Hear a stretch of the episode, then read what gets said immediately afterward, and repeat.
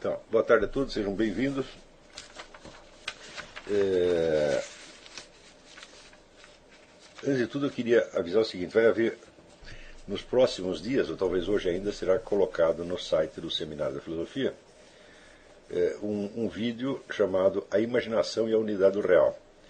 Este vídeo é fundamental para os alunos deste curso. Então vocês, por favor, assistam isso antes da próxima aula. O ideal teria sido assistir antes desta aula, mas para os fins desta aula eu posso, inclusive, dar um, dar um resuminho aqui. Resuminho que evidentemente não substituirá.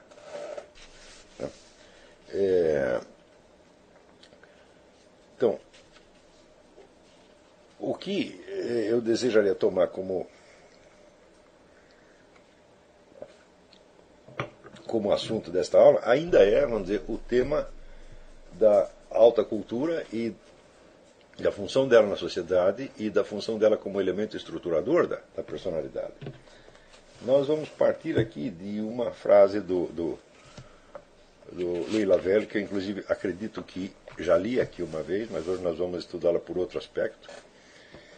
Ele diz: todo o problema das relações entre os seres humanos consistem consiste em saber passar de um estado de simpatia ou antipatia naturais, que reina entre os caracteres, a aquele estado de mediação mútua que permite a cada um deles realizar, por intermédio de um outro, de um indiferente, de um amigo ou de um inimigo, sua própria vocação espiritual. Ou seja, o ser humano ele tem certas possibilidades, vamos dizer, que o diferenciam maximamente de todas as demais é, espécies animais. Essas possibilidades, evidentemente, elas não aparecem quando examinadas desde o ponto de vista de qualquer ciência em particular. Elas aparecem no conjunto da experiência humana. Né? Por exemplo, o, o, pessoal da genética afirma que a, a diferença entre um homem e um macaco é de apenas 3%, 3%. Tá certo? Isso mostra apenas que a ciência da genética não está habilitada a captar a diferença entre um, um homem e um macaco. Né? Por exemplo, o sujeito dizer que entre a inteligência do macaco e a Catedral de Chartres, por exemplo, né? ou, ou, a música de Bach, a diferença é de apenas 3%, é, é realmente otimismo demais em favor, em favor do macaco. Né? Quer dizer que o macaco, se ele tivesse apenas 3% a mais, né, ele conseguiria fazer essas coisas. Então, quer dizer, isto não é uma diferença, não é algo que se deva perguntar a qualquer ciência. Nenhuma ciência está habilitada a, a captar isto. Por quê? Porque é uma diferença global que só aparece na experiência real humana, na experiência concreta humana. Essa diferença não é uma diferença que possa ser separada e medida pelos critérios de uma ciência em particular. Seria inteiramente absurdo isto. Se pudesse, se, vamos dizer, se, se nós pudéssemos captar a diferença do homem e do animal através da, vamos dizer, da, da ciência genética, então essa diferença seria exclusivamente genética e assim e assim por diante, tá certo? Então poderia ser até uma diferença irrelevante. Então, Aí é o caso, vamos dizer, em que cada ciência em particular não consegue apreender algo que a experiência comum e corrente apreende da maneira mais simples e mais fácil. Né? O que é, vamos dizer, um, um, uma demonstração muito clara de algo que eu insisto, vamos dizer, que a ciência, nenhuma ciência tem autoridade para criticar a experiência comum ou para pretender superá-la, de jeito nenhum. Quer dizer, Toda ciência é um recorte específico né, feito em função de certas perguntas específicas. Né? O que, que é uma hipótese científica? A hipótese científica é uma conjetura de que um certo grupo de fenômenos funciona de acordo com uma determinada constante. Em seguida, os fenômenos escolhidos para observação são aqueles que respondem a essa determinada constante. Então, é claro que todo empreendimento científico ele é eminentemente tautológico, ele é redundante. Tá certo? É, e é, só funciona porque é redundante. Tá certo? Quer dizer que se a redundância falhar, então é porque as observações foram mal feitas, mas em princípio elas são feitas para dar certo. Então, uma, toda teoria científica consiste em dizer que os fenômenos escolhidos para provar determinada hipótese provam esta hipótese. E os fenômenos, por sua vez, foram selecionados de acordo com a mesma hipótese. É uma coisa, na verdade, muito fácil de fazer. A coisa só se complica, vamos dizer, pela heterogeneidade dos materiais com que as várias ciências lidam, mas o processo em si mesmo é muito simples. Esta extrema simplicidade do processo científico é que me leva, inclusive, a negar que a educação científica tenha alguma função na alta cultura. Ela não tem função nenhuma, nenhuma, nenhuma, nenhuma. O que, o que tem função, sim, é o aprendizado dos métodos científicos, da teoria da ciência, etc, etc. Mas isto, precisamente, não faz parte de ciência alguma. Tá certo? Mas, é, vamos dizer, você que tem um conhecimento aprofundado de geologia ou de biologia, etc., etc., não tem alta função educacional. Tem a função social devido à utilidade que esses estudos têm, vamos dizer, para a tecnologia, para a sociedade em geral, etc., etc. Mas do ponto de vista da educação, é absolutamente ridículo né, acreditar que uma educação científica seja uma educação. Ela não é de maneira alguma. Por quê? O procedimento científico é simples e ele é indefinidamente repetido. Não há muito o que você aprender lá. Tá certo? Tanto que o, o ideal das próprias ciências é que o processo inteiro da ciência possa ser realizado até por computador. Quer dizer, desde a formulação da hipótese até as provas finais, que o computador possa fazer. Quer dizer, isso seria a perfeição de uma ciência. Uma ciência, quando ela chega no supra-sumo da sua perfeição, ela não precisa mais de inteligência humana, porque está totalmente automatizado, simplificado. Basta isso para você entender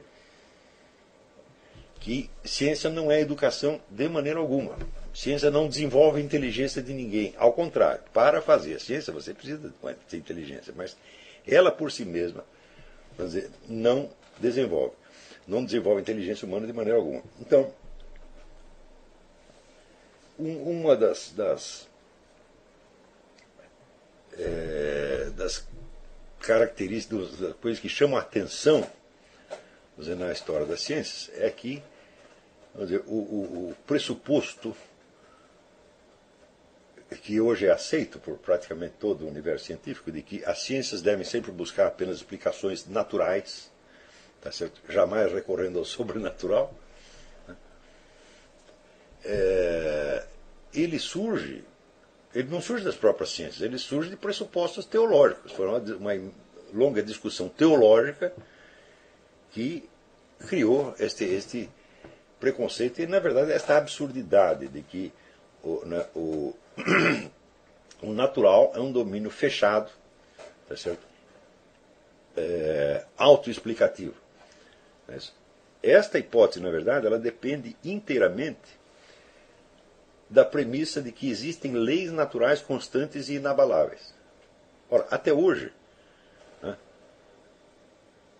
É, praticamente não foi descoberta nenhuma lei constante e inabalável. Que eu saiba, a única lei constante e inabalável que existe é a segunda lei da termodinâmica, que é o negócio da entropia. Isso aí funciona universalmente.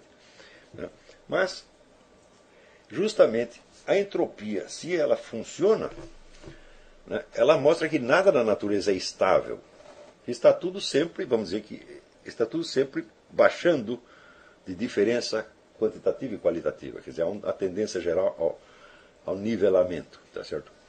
A abolição das diferenças. Então, a segunda lei da termodinâmica, justamente por ela ser estável, ela mostra que nada há de tão estável na natureza que possa ser objeto de é, leis eternas. Não há leis eternas da natureza. Existem leis bastante duráveis, quer dizer, leis que se observam durante um período enormemente longo. Tá certo? Mas não se pode dizer que sejam eternas e imutáveis. Por exemplo, o pessoal acreditava que as leis da gravitação universal de Newton são universais. Mais tarde se demonstrou que não são. A relatividade, quando, quando ela diz que é, nada pode ser mais veloz do que a luz, né, vamos dizer, isso é uma lei eterna. Falo, não, dentro da próprio, do campo, do próprio campo de discussão da da relatividade, existe a, a famosa dúvida de que o efeito da gravitação tem de ser simultâneo, então ele tem que ser mais, mais rápido que a luz. Tá então, em todo debate sobre relatividade, sempre surge a pergunta irrespondível: qual é a velocidade da gravitação? Ninguém sabe. Então, como é que poderíamos dizer que a velocidade da luz como constante? Né? Einstein coloca a velocidade da luz como a única constante em função da qual todas as outras têm que ser medidas. Como é que nós podemos aceitar essa constância da velocidade da luz como uma lei eterna, universal e imutável? Então, praticamente não há leis eternas e imutáveis na natureza. Mas, quando Newton descobre a gravitação, aquilo impressiona as pessoas de tal modo que elas acreditam que Newton havia descoberto as leis eternas e imutáveis da natureza. Então, a natureza, se ela é regida por leis imutáveis, tá então ela é um todo fechado que funciona por si, sem necessidade de nenhum elemento externo. É então, surge entre os teólogos a seguinte discussão, quer dizer que se Deus construiu essa máquina tão perfeita, ele interferir nessa máquina seria desmoralizar-se a si mesmo. Quer dizer, Deus estaria reconhecendo que sua obra não é, não, não é perfeita. Né? E foi justamente esta discussão que, entre os teólogos protestantes e anglicanos, acaba se fechando na conclusão de que a natureza deve ser estudada em si mesma, tá certo? fora de qualquer referência né, a Deus e, ao sobrenatural. É evidentemente uma, uma, uma premissa que não se sustenta absolutamente, porque, primeiro, você não sabe quais são os limites do natural. Tá certo? É, e segundo, porque ela se baseia inteiramente na hipótese de que as leis naturais são eternas e, e imutáveis. Tá certo? Na verdade, se você for, for, for, encarar essa questão, colocar essa questão, vamos dizer, para um filósofo escolástico de 400 anos antes, né, é, ele explicaria para você simplesmente o seguinte: não, não há nenhum jeito de você compreender as relações entre a natureza e Deus, tá certo? se você comparar essas duas, duas dimensões diretamente, porque há uma série de mediações. Quer dizer, a estrutura da realidade dentro da, da ideia cristã é enormemente mais complexa. Basta você ver que vai desde o inferno até Deus. Então, quer dizer, você teria que colocar dizer, situar a natureza dentro desta escala enormemente complexa, dizer, onde o lugar dela é definida pelas suas contíguas. Quer dizer, existe uma infranatureza. Tá existe uma préternatureza, fenômenos que são laterais à, à, natureza. Por exemplo, fenômenos de ordem, de ordem demoníaca, é, é, possessão, por exemplo da possessão, obsessão, etc., etc., são, são fenômenos são chamados préternaturais, quer dizer, eles não, não são nem fenômenos naturais e nem sobrenaturais, eles são estranhos à, à natureza. Tá certo? Acima disso, então, você teria todas as hierarquias angélicas até chegar a Deus. Não, então, quer dizer que as relações entre natureza e Deus são extremamente complexas e mediadas né, por toda a estrutura do, do, do mundo espiritual. Quando tem a reforma protestante, um dos efeitos imediatos da reforma protestante é a queda do nível da especulação teológica até o pueril. Quando nós vemos essas discussões, por exemplo, né, de se é, Deus não se desmoralizaria a si mesmo se ele interferisse na natureza, você vê, essa é uma maneira absolutamente pueril de, de, de colocar a questão, porque está partindo da, da crença em leis naturais imutáveis, Tá certo? E eternas. Ora, se as leis naturais são eternas, então a natureza é eterna. Então não pode haver sequer um juízo final. Então este universo, tal como ele existe presentemente, é concebido como uma coisa eterna. Fala, mas peraí, mas aí você entrou numa contradição tão, tão boboca aqui. Né? Você entrou numa contradição com a própria criação. Né? Newton, pelo menos, tinha a, a, teve a prudência de observar que que as leis da natureza funcionam a partir da criação, mas elas não podem explicar a criação. Pelo menos essa, essa prudência ele, ele teve. Né? Mas a maioria das pessoas que se discutiram isso entre, digamos, o século XVII e o século XIX, no campo, sobretudo anglo-saxônico, não percebiam isso de, de, de, jeito nenhum. Então, colocando as questões de maneira artificial, sim, barbaramente simplificada e pueril, porque tinham perdido a alta cultura escolástica e estavam. Schelling, que diz que na passagem da escolástica para a modernidade houve uma puerilização da filosofia, ele tem, tem toda a razão. Quer dizer, eles tinham perdido a noção da sutileza e complexidade das questões, então, toda aquela técnica analítica enormemente sofisticada que tinham os escolásticos, o pessoal perdeu tudo e começa a colocar as questões de novo como, como crianças colocam as. Começa a fazer pergunta de criança. Entendeu?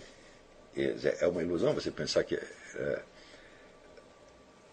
as crianças são muito sábias nesse, nesse aspecto. Né? As crianças todas cometem mesmos, os mesmos erros em sequência até chegar à idade madura. Esses erros são praticamente padronizados. Né? E um deles né, é este de você tentar analisar Deus como se Deus fosse um ser humano.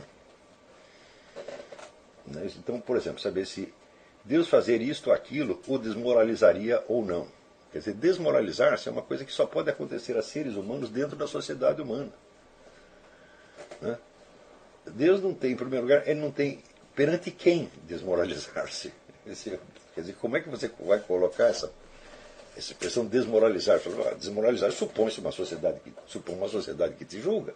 Então, para Deus se desmoralizar, precisaria haver uma coleção de deuses semelhantes a ele que, que o julgassem. Isso não existe. Então, não dá para colocar esta, a coisa desta maneira.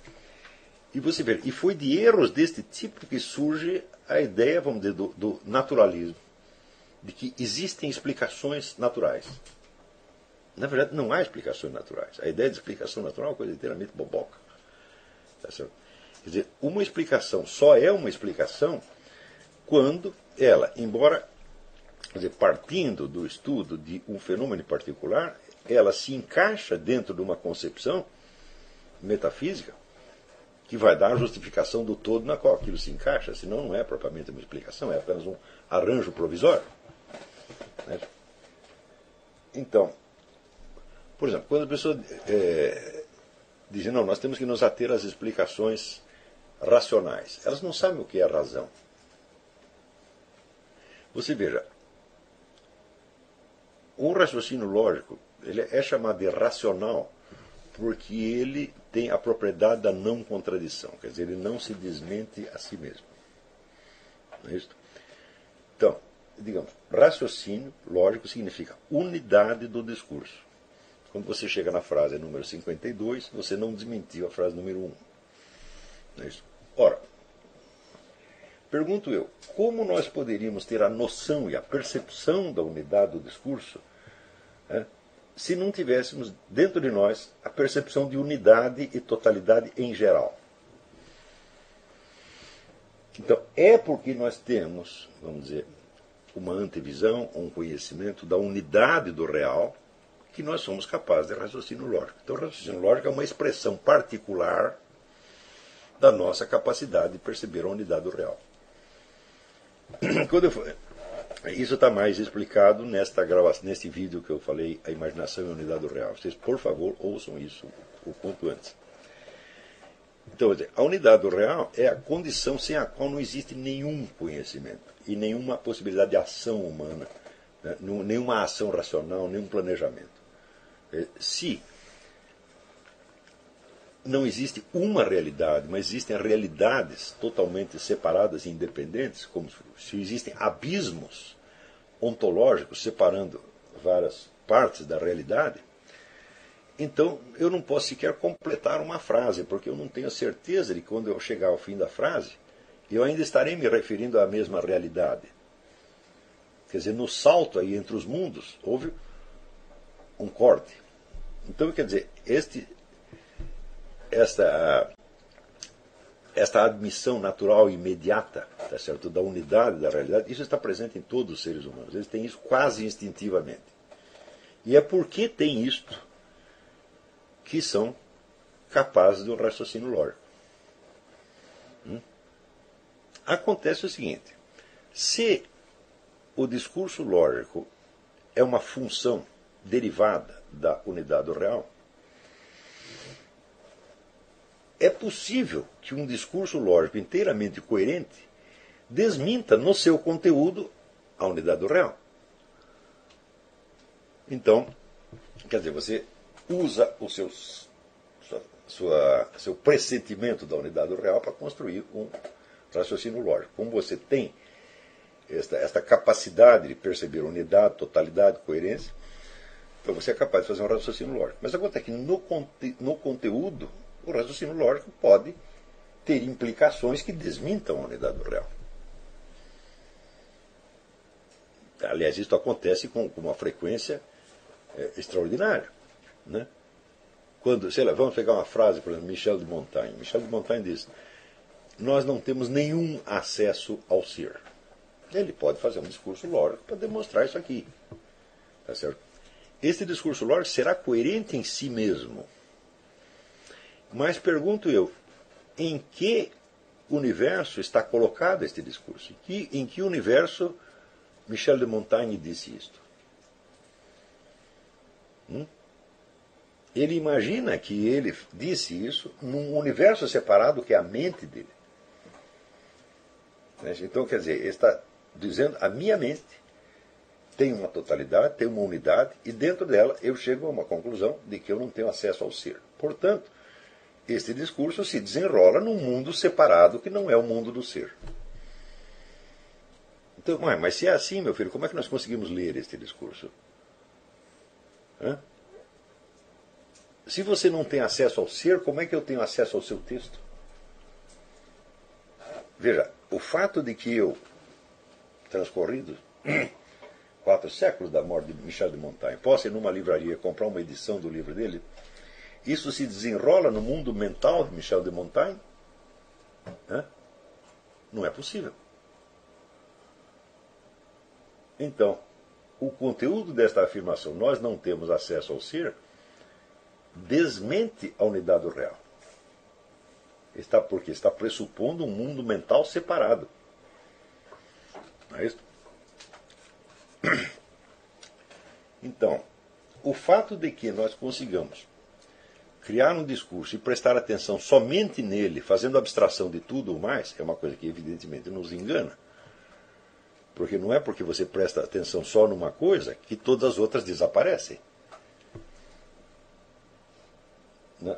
Por exemplo, para que Michel de Montaigne tivesse dito isto, foi preciso que ele tivesse nascido algum dia. Né? E para isso, papai e mamãe Montaigne tiveram né, que praticar certos atos libidinosos que não fazem parte de maneira alguma do mundo mental de Michel de Montaigne, o qual nesse momento ainda não existia. Então, se eu sei que eu nasci, como é que eu posso dizer que eu não tenho nenhum acesso ao ser? Se o meu próprio, minha própria existência física não é um elemento do meu mundo mental, mas ao contrário, um pressuposto externo do meu mundo mental, externo e anterior. Então, nós conseguimos fazer discursos lógicos porque nós temos o senso da unidade do real. Mas, ao mesmo tempo, no conteúdo do discurso que nós criamos, nós podemos consciente ou inconscientemente, voluntariamente ou involuntariamente, negar a unidade do real.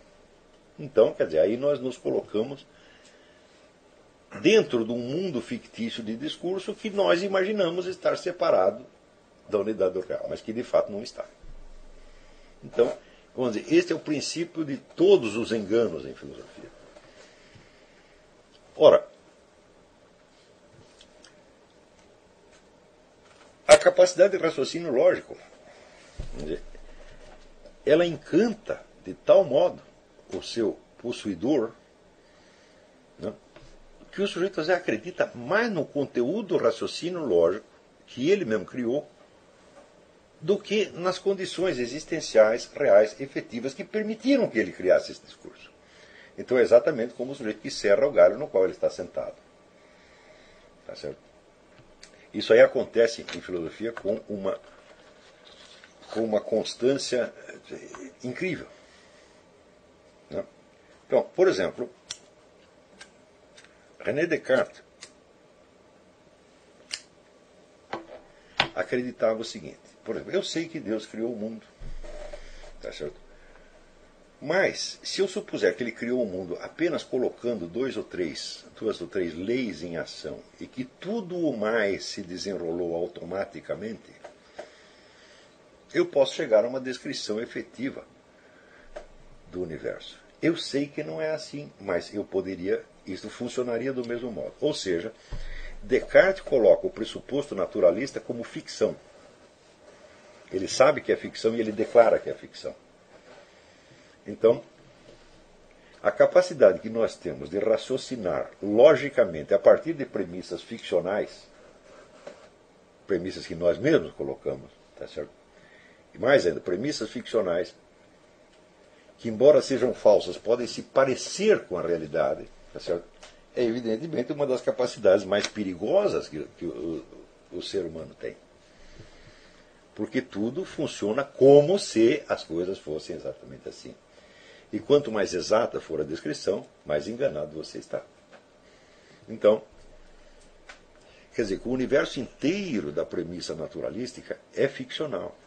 Primeiro, a origem dele não foi científica, foi Veja, até o século XVIII, que foi quando se consolidou essa ideia,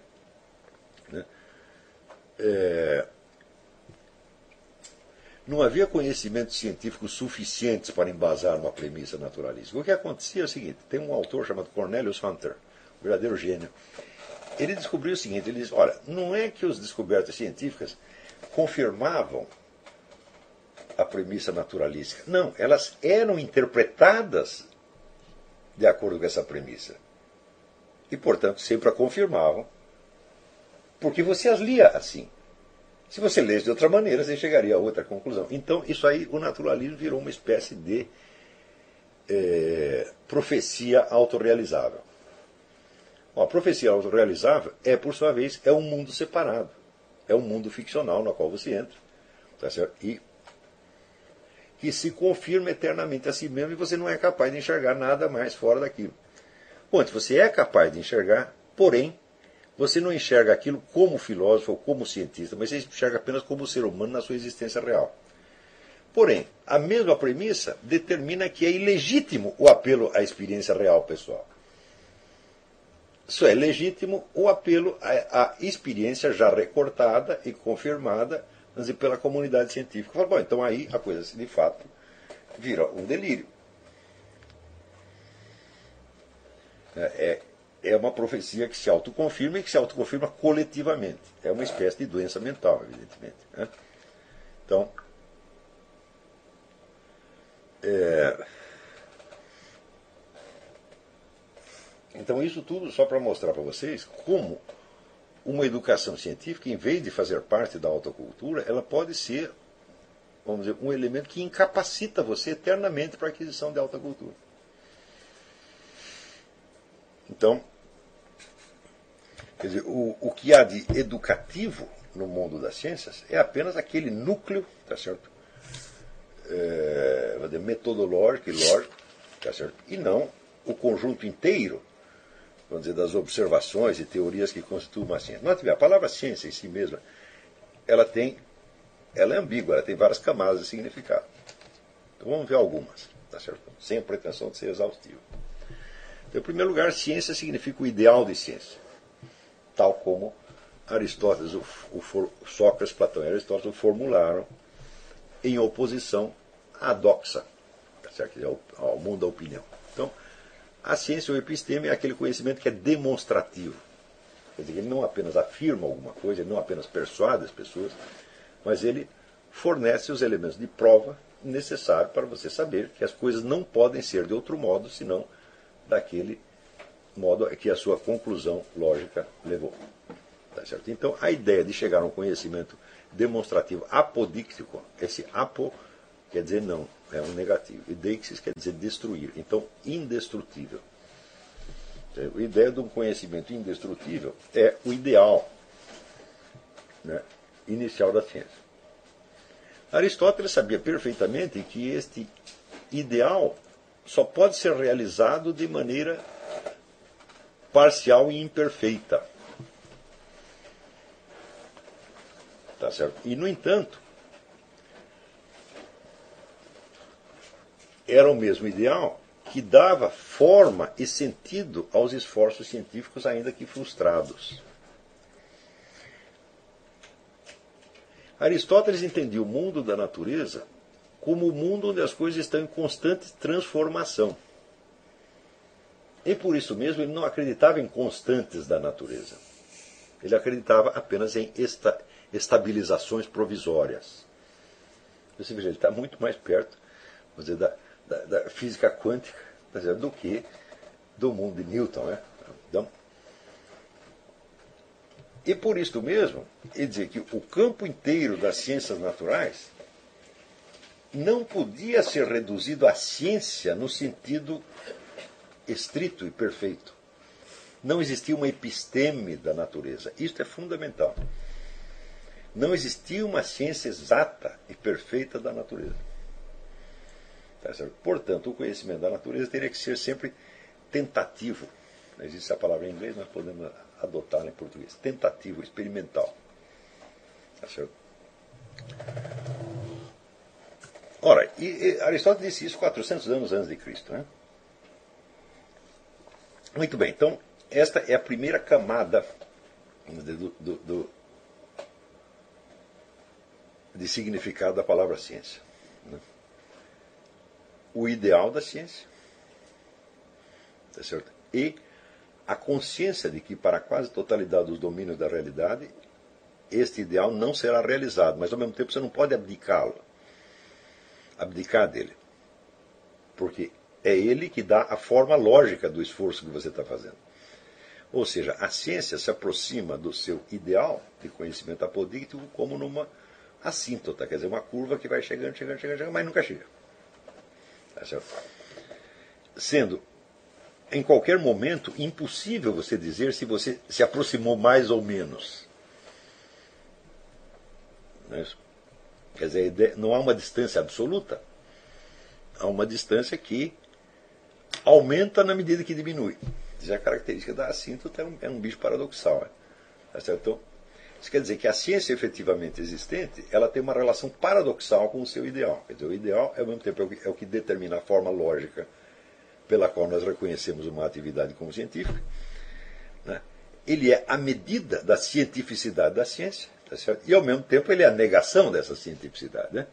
Seja, comparado, comparado com o ideal de ciência, nenhuma ciência é ciência. É apenas uma tentativa de ciência. Tá certo? Note bem que aí já estava dado todo esse negócio que o Popper vem dizer mais tarde, né, da refutabilidade, etc, etc. Tudo já estava dado ali a formulação que Aristóteles dá do método científico é a mais perfeita que alguém já deu. No entanto, você veja, quando, a partir do século XVI, começa a se formar uma nova intelectualidade, que já não tem a formação escolástica completa, mas tem apenas aquele mínimo né, que as pessoas da nobreza frequentavam alguns colégios durante algum tempo, recebiam lá duas gotinhas, três gotinhas de de, de ensinamento escolástico e achavam que conhecia escolástica, Aristóteles, etc, etc. Quando você lê Bacon, por exemplo, né, que Bacon faz toda a obra dele, é, dizer, é uma crítica do aristotelismo e uma inversão do aristotelismo na cabeça dele, é o que ele imagina.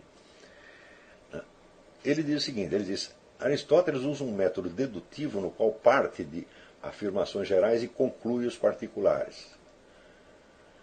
Portanto,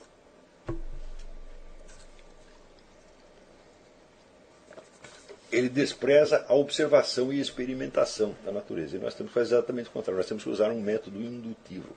Ou seja, nós temos que observar os fatos e gradativamente ir criando as generalizações. Eu digo, ah, mas observar os fatos e gradativamente ir criando as generalizações foi justamente o que Aristóteles disse que era a única coisa possível fazer na ciência da natureza. Ou seja, é a mesma coisa que dizer, Bacon ignorava a filosofia de Aristóteles profunda, total e profundamente. E simplesmente é,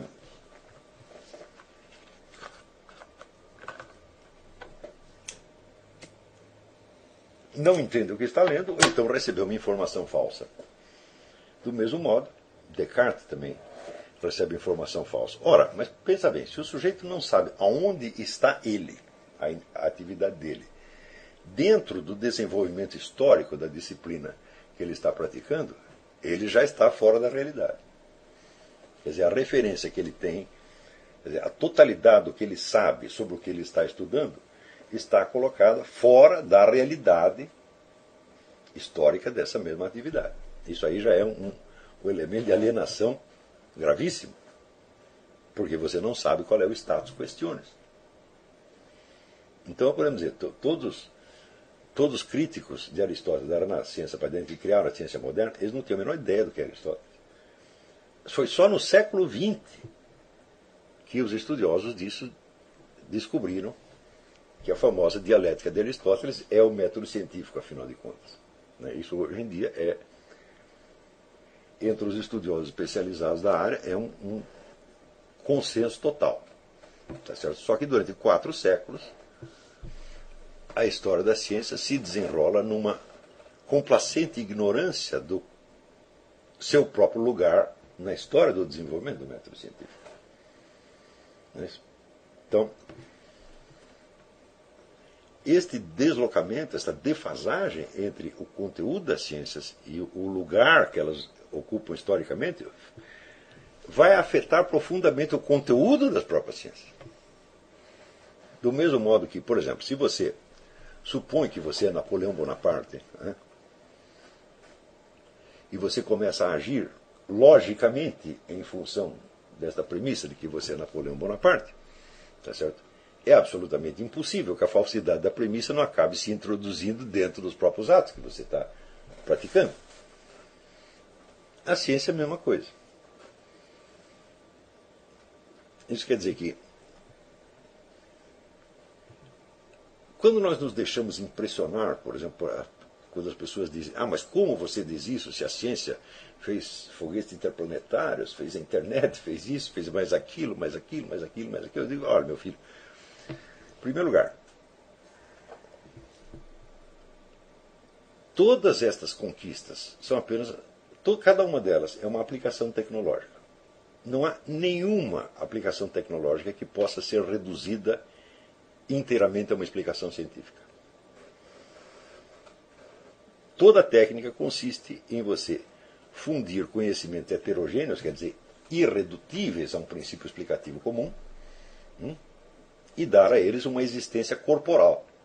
Dar essas aplicações, a essa, vamos dizer, essa heterogeneidade de linhas causais,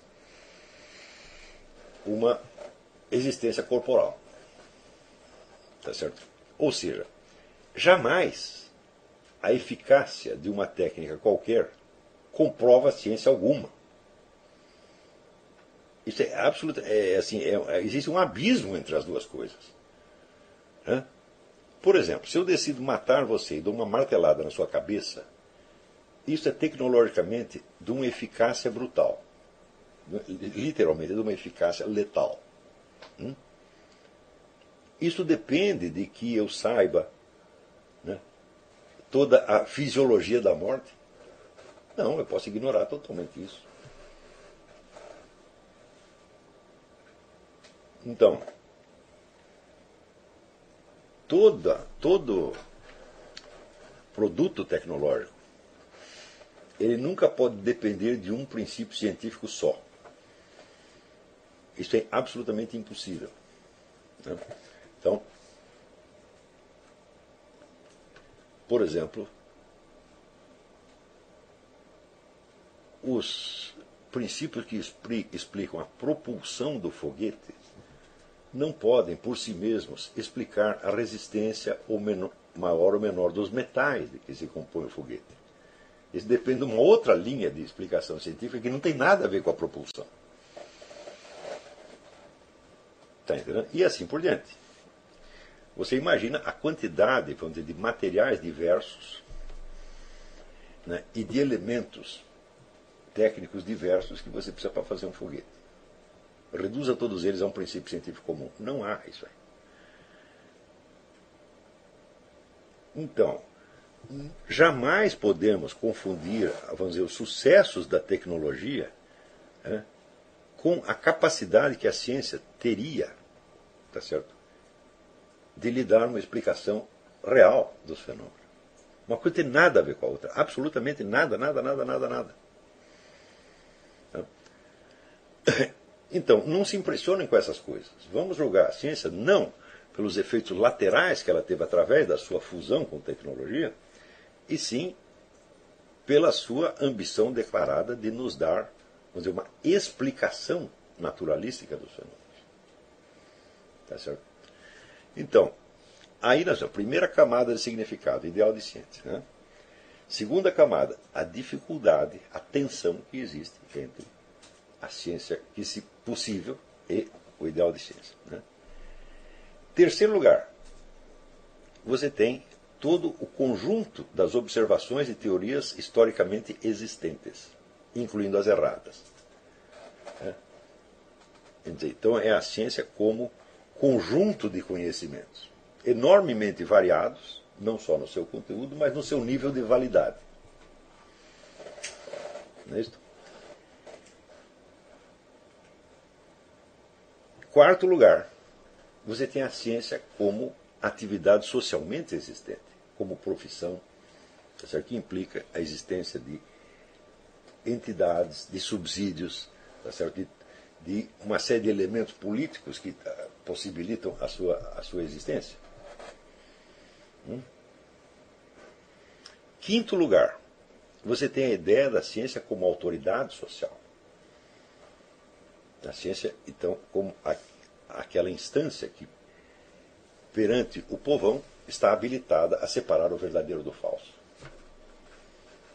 Tá certo? Então. E em sexto lugar,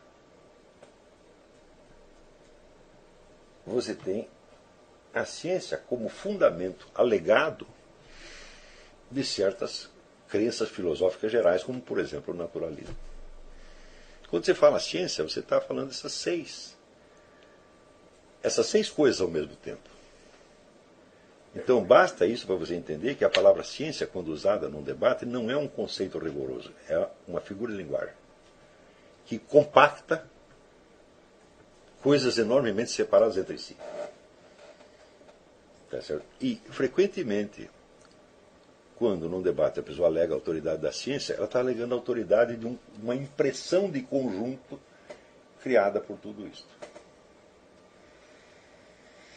Está compreendendo? Sendo que, para complicar mais o negócio,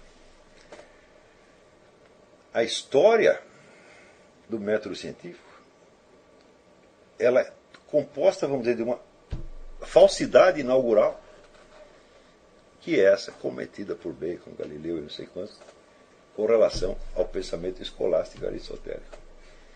Eles criaram uma falsa ruptura. Né?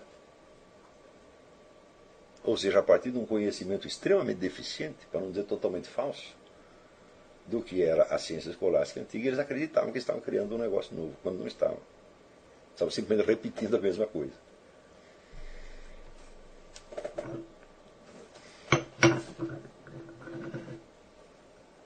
Então, como é que uma atividade tão importante e que tem tanta autoridade sobre a sociedade pode ser tão ignorante da sua própria história e, portanto, das fontes dessa mesma autoridade? Então, um elemento fundamental para a aquisição da alta cultura é a perda do temor reverencial ante as ciências. Hum? Mas tem, essa perda tem que ser completa, completa, completa, completa. Se você pegar, vamos dizer, a teoria mais certa, tipo, a teoria quântica, eu acho que não tem outra coisa que tenha sido confirmada tantas vezes em laboratório. Né? Então, bom, aqui nós temos o que aparenta ser uma certeza. De muito bem. Até hoje ninguém sabe como articular isso com a relatividade. E ninguém sabe sequer a significação disso para a concepção do mundo em geral. Isto é o máximo que uma ciência te dá. Hum? Então, isso quando ela chega no seu no auge, No máximo do máximo do máximo. Ora, não significa que eu estou desprezando essa conquista, ao contrário. Elas têm um imenso valor. Porém, o valor que elas têm depende inteiramente da sua capacidade, da capacidade humana de julgar estes conhecimentos em função do conhecimento que você tem da unidade do real. Por exemplo, existe o famoso livro do Jean Piaget, que se chama Sabedoria e Ilusões da Filosofia, né? onde ele diz o seguinte: conhecimento mesmo só a ciência fornece. A filosofia não fornece conhecimento, ela é um instrumento não de conhecimento, mas de orientação na realidade. Ela vai te dar um corpo de valores e critérios para orientação na realidade. Né? Eu digo, ora, o que significa um conhecimento no qual não haja orientação e senso de valor e critério? Ele não é conhecimento de maneira alguma. Então, Jean Piaget tem, tem razão. Quer dizer, a função da filosofia não é te fornecer conhecimento científico, mas conhecimento científico, se você não tiver a compreensão filosófica adequada dele, ele não significa absolutamente nada. É apenas, vamos dizer, um elemento de ostentação de autoridade indevida. Pior ainda, quando você examina a ciência como atividade social, você vê o seguinte: a pesquisa científica custa dinheiro. Hum? Então, existe uma constante disputa por verbas. Isso é assim já há 200 anos. Né?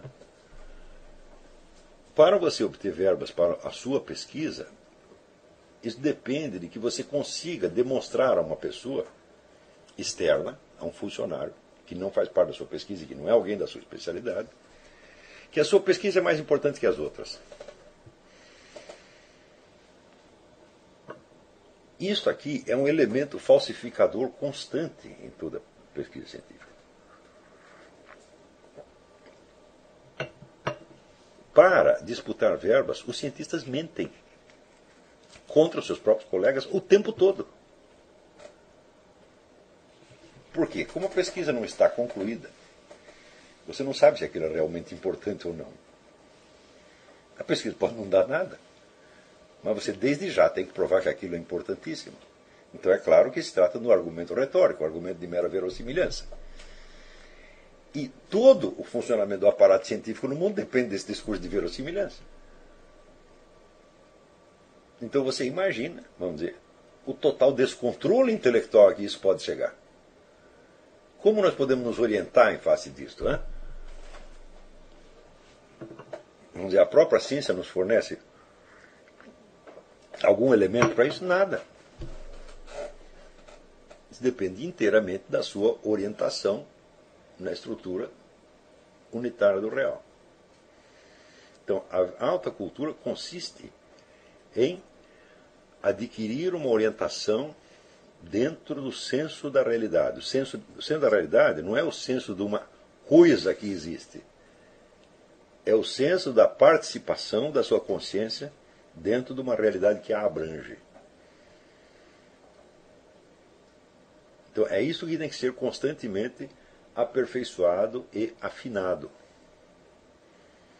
Tá certo?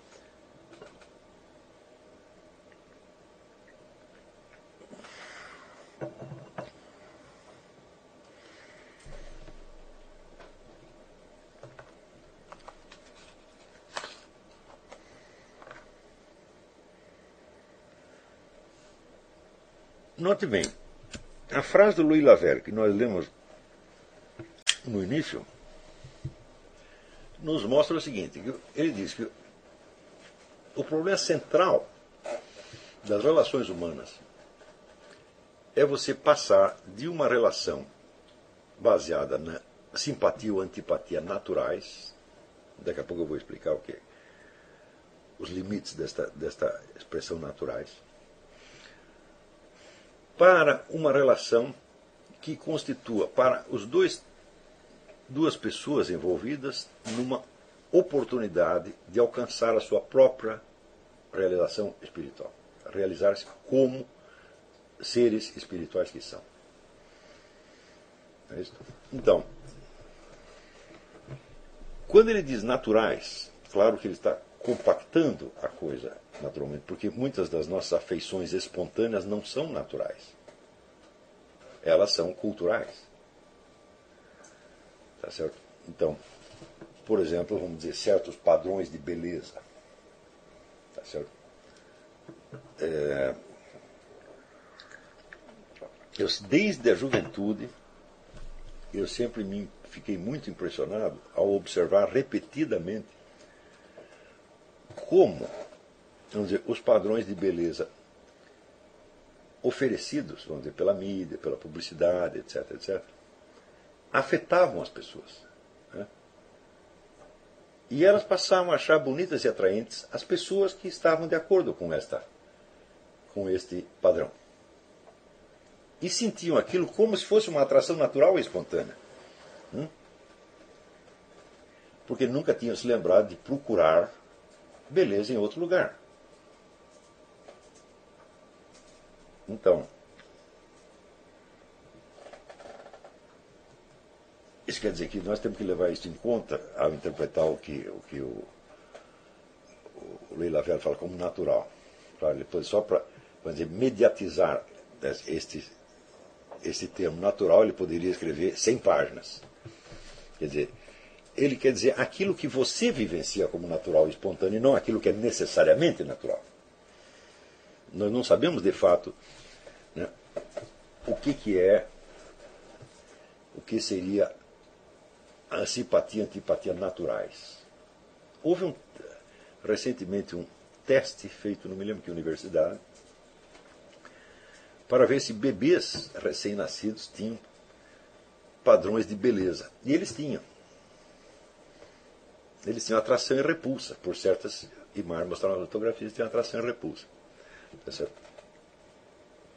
Então, quer dizer, existe uma, algo como um instinto natural de beleza, existe.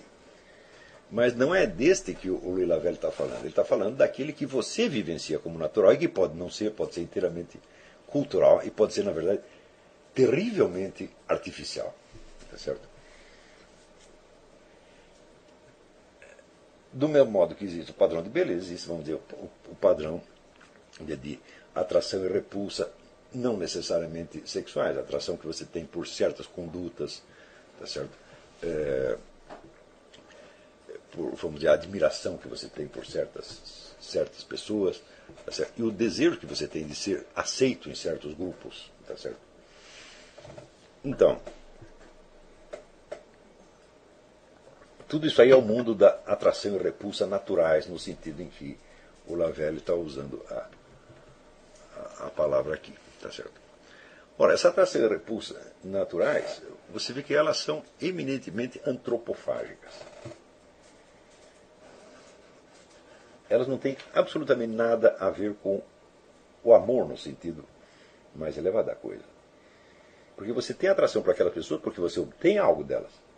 Uma satisfação. Mesmo que você não dê nada a elas, jamais. Mesmo que você passe a sua vida só as explorando e usando, hum, você continua tendo aquela atração. Hum? Então, quando muitas pessoas dizem assim, eu gosto de você, eu falo, bom, você gosta de mim? Como, né, já viu o cachorro parado diante daquele aquele frango de vitrine, o frango está ali rolando e o cachorro está ali. Ele gosta daquilo, tá entendendo? Ele não vai comer aquele frango. Ele está fora da possibilidade. Mas é o que ele gostaria de fazer. Então ele está consumindo com os olhos. Muitas vezes o que nós chamamos de afeição na vida é simplesmente isto. Quer dizer, uma antropofagia. É isto? Será isto a maior possibilidade do ser humano? Esse tipo de afeição qualquer macaco tem. No outro extremo, você tem a frase de Jesus Cristo, né, que a perfeição da amizade é morrer pelos amigos. Então,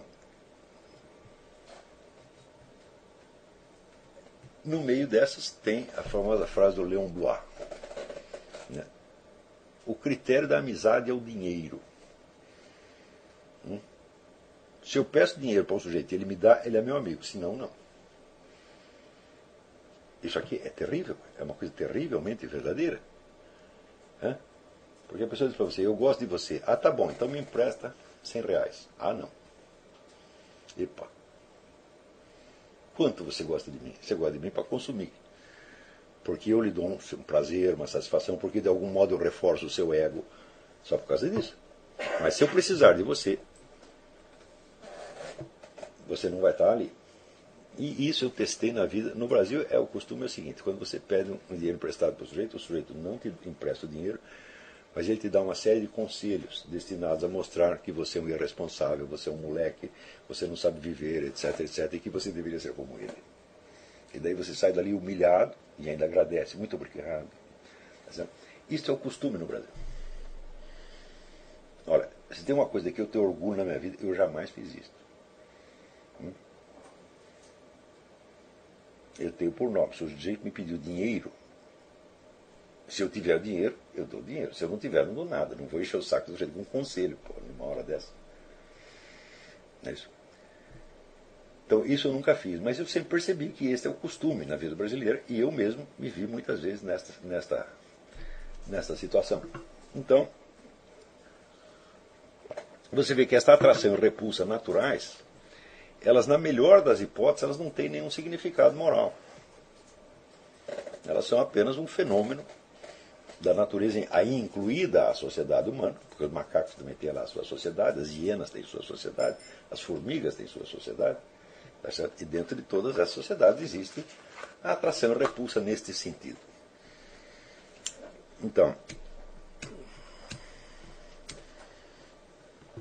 Por exemplo, se no, no, grupo de pessoas existe um sujeito, vamos dizer, que é, tem uma certa força psicológica, ele tem uma liderança, ele impressiona as pessoas, então você sabe que metade das pessoas vão adorar aquele sujeito.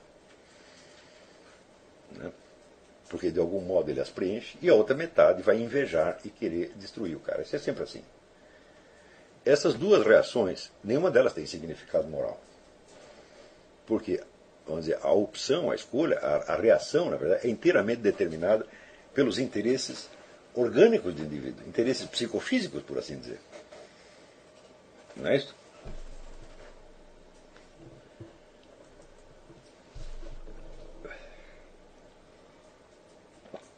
Agora, uma outra coisa que eu observei é o seguinte: as pessoas que são muito inteligentes, muito cultas, tendem a achar que todo mundo é muito inteligente. E as pessoas que são mais burras e medíocres tendem a achar que até os inteligentes são burros. Hum? Quer dizer, pega as maiores inteligências depreciam. Por que, que isso? Por que, que isso acontece? Porque se o sujeito é realmente inteligente e culto, ele vê as pessoas não apenas no seu estado atual, mas pelas suas possibilidades interiores. Não é isso? E o outro, ao contrário, mede as pessoas apenas como concorrentes numa espécie de concurso de prestígio. Portanto, se alguém é burro, o sujeito se sente satisfeito porque ele é superior ao burro. Hum? E se alguém é inteligente, ele tem que demonstrar que é, o sujeito é burro para não se sentir inferior. Então, esse julga as coisas em função apenas do seu interesse. As pessoas que vivem na relação natural, espontânea, elas são 100% egoístas. O que quer que elas digam? Elas só estão pensando nelas mesmas. O que quer dizer que elas de fato não se comunicam com o outro. Elas transformam o outro numa peça do seu imaginário pessoal. E usam o outro né, para se reforçar, para se satisfazer, etc, etc. E quando o outro não serve mais, ele afasta. Ou seja, essa relação, é, na verdade, ela é amoral na melhor das hipóteses, mas em 99% dos casos ela é imoral. Então, se na sociedade humana existisse apenas este tipo de relação, a sociedade humana seria aquilo que Hobbes escreve como a guerra de todos contra todos. Porque isso aí sempre vai terminar mal. Se cada um está buscando apenas o seu interesse, tá isso vai, vai naturalmente terminar mal. Então,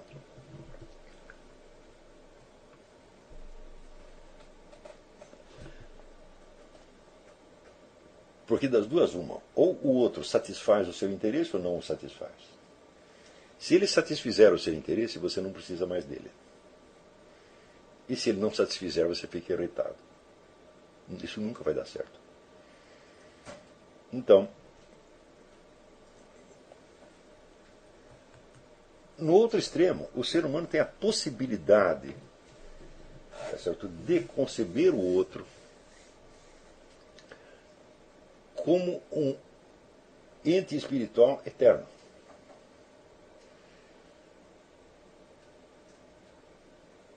E, portanto, vamos dizer, como, de fato, como uma imagem de Deus. E também tem a possibilidade de perceber qual é a diferença que existe entre esta pessoa como imagem de Deus e esta pessoa no seu estado atual subjetivo. Então, quer dizer, a gente pode olhar uma pessoa que está 100% envolvida, 100% é, absorvida dizer, no seu próprio interesse orgânico, e olhar aquela pessoa e saber que ela pode ser infinitamente mais do que isso. Bastando que ela submeta esse interesse orgânico a um outro, um algo mais. Acontece o seguinte, gente, este algo mais é inconcebível fora da alta cultura. Porque você olha as coisas de acordo com o meio linguístico e simbólico no qual você está, que é, é o seu meio social de referência. Só quando o seu meio social de referência é constituído não pelo grupo imediato, tá e nem pelo seu tempo histórico, hum, mas pelo conjunto dos homens melhores de todas as épocas. Aí é que você pode conceber as possibilidades superiores. Senão você não pode. Ah, mas e a religião? Eu digo, se você ler a Bíblia o dia inteiro, isso não vai adiantar nada. Por quê? Porque você vai entender a Bíblia sempre em função daquele seu interesse predominante, que é o interesse orgânico. Ou o interesse do seu grupo social. Você não vai estar vendo a coisa na dimensão humana universal. Está entendendo? Ou seja, a aquisição da alta cultura é um único meio que você tem de você ter uma conduta moral que preste. Fora disso, você está no mundo da irresponsabilidade moral. Por exemplo, você veja, é, existe um escritor inglês, F. Lewis, não é Lewis, é Lewis com V, L-E-A-V-I-S, Frank Raymond Lewis. Ele dedicou a vida a mostrar para as pessoas que a literatura de ficção é uma meditação sobre as possibilidades da vida moral humana.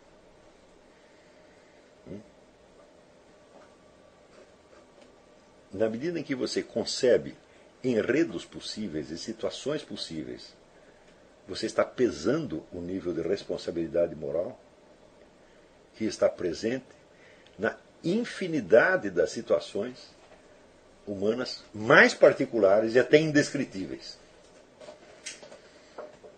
Ora, Santo Tomás de Aquino dizia que o grande problema da moral é o seguinte: a regra é a mesma, mas as situações são infinitamente variadas. Então, você não sabe como entender a regra geral em relação a cada situação. Ao mesmo tempo, você não pode viver todas as situações humanas. Hum? Então você pode imaginá-las. Você pode ampliar o seu imaginário até você ser capaz de compreender as situações humanas as mais diferentes possíveis e as mais afastadas da sua experiência imediata. Como é que nós fazemos isso? Por imaginação e pela literatura de ficção. Hum? Sem isto, você simplesmente não compreende as situações. e não compreende a delicadeza e sutileza das, das situações. Se você não compreende a delicadeza e sutileza das, das situações, você vai julgar os seres humanos mediante uma projeção ingênua da sua própria pessoa sobre elas, sem entender exatamente o que está se passando com elas. Portanto, e esse é o ponto, vamos dizer, o cavalo de batalha de Lives, né? Ele dizia que a existência de um público habilitado a ler e compreender a grande literatura é a condição de manutenção da moralidade na sociedade. E ele tinha toda a razão.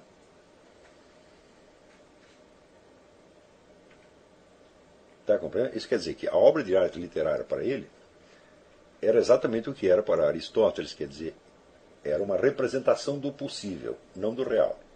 Mesmo quando lidar com quando a obra de literária lida com situações reais, por exemplo, o romance histórico, ela lida com elas não como reais, mas como possibilidades. Então, vivenciar imaginativamente né, as mais variadas possibilidades dizer, de vida humana, de situações humanas, de dramas humanos, de conflitos humanos, tá certo? é o aprimoramento da sua imaginação moral. E não há outro instrumento para isso.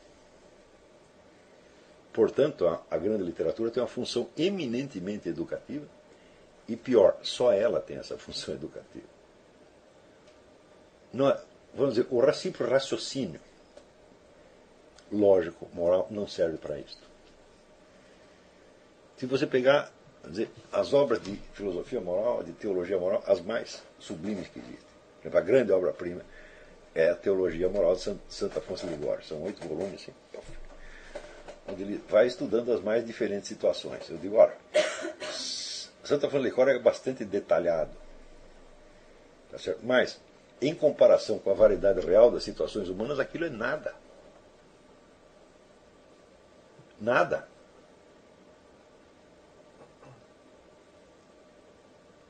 Isso quer dizer que o pensamento lógico jamais poderia abranger a totalidade das situações. É necessário, vamos dizer, uma imaginação poderosa, porque é através da imaginação que você se identifica com a situação do outro. Né? Se o outro está lá sentado na cadeira do dentista, arrancando dente, no meu dente não dói nada. Mas eu posso, por imaginação, me identificar com o sujeito. E às vezes posso até sofrer mais do que ele. Não é isso? Que tinha, tinha uma tribo indígena, não lembro onde é, né, onde os pais, os homens pais, eles sofriam as dores do parto, junto, junto com as mulheres. Fisicamente não era, por imaginação. Quer dizer, o sujeito tinha tanta afeição àquela mulher que quando ela estava sofrendo, doía nele. Tá certo? Então, é só por imaginação que nós podemos fazer isso. Mas se nós não ampliamos a nossa, a nossa imaginação, a nossa capacidade de nos identificar com seres humanos se reduz àquelas situações corriqueiras que nós estamos habituados a viver e, pior, interpreta essas situações em função do seu alto interesse. Isso é a mesma coisa que dizer, você não compreende ninguém, você não enxerga ninguém, você não tem amor a ninguém. Você só pensa no seu próprio umbigo. Digo, ah, mas se eu for na igreja rezar, não adianta, meu filho.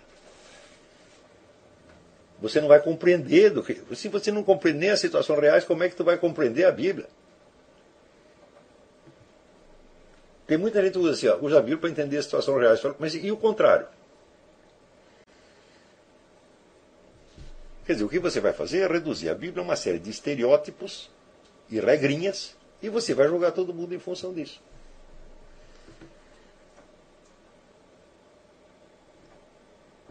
Por exemplo, quanto tempo leva para você entender que você não pode criticar uma pessoa por um defeito que você, se o tivesse, não seria capaz de superar. Eu entendi isso, já faz tempo que eu entendi isso, mas não foi antes dos 40 anos. Então, quando vi o sujeito fazendo uma coisa errada, por algum motivo, eu pensava: peraí, eu se estivesse ali na situação, eu seria capaz de agir de uma maneira melhor? Eu sou capaz de evitar aquele mal aquele pecado, aquela coisa. Mas se eu estivesse na situação do sujeito, eu não saberia. Então é melhor não dizer nada para ele. Hum? É por isso que eu odeio dar conselhos morais para as pessoas, porque na maior parte dos casos eu não sei o que eu faria. Às vezes você é obrigado a dar o um conselho moral. Quando é uma situação desesperada, uma pessoa te pede muito, você é obrigado a dar. Você não pode fugir dessa responsabilidade. Porém, o tempo que eu vejo as pessoas perdendo, fazendo julgamentos morais sobre coisas que elas não entendem, é um negócio terrível.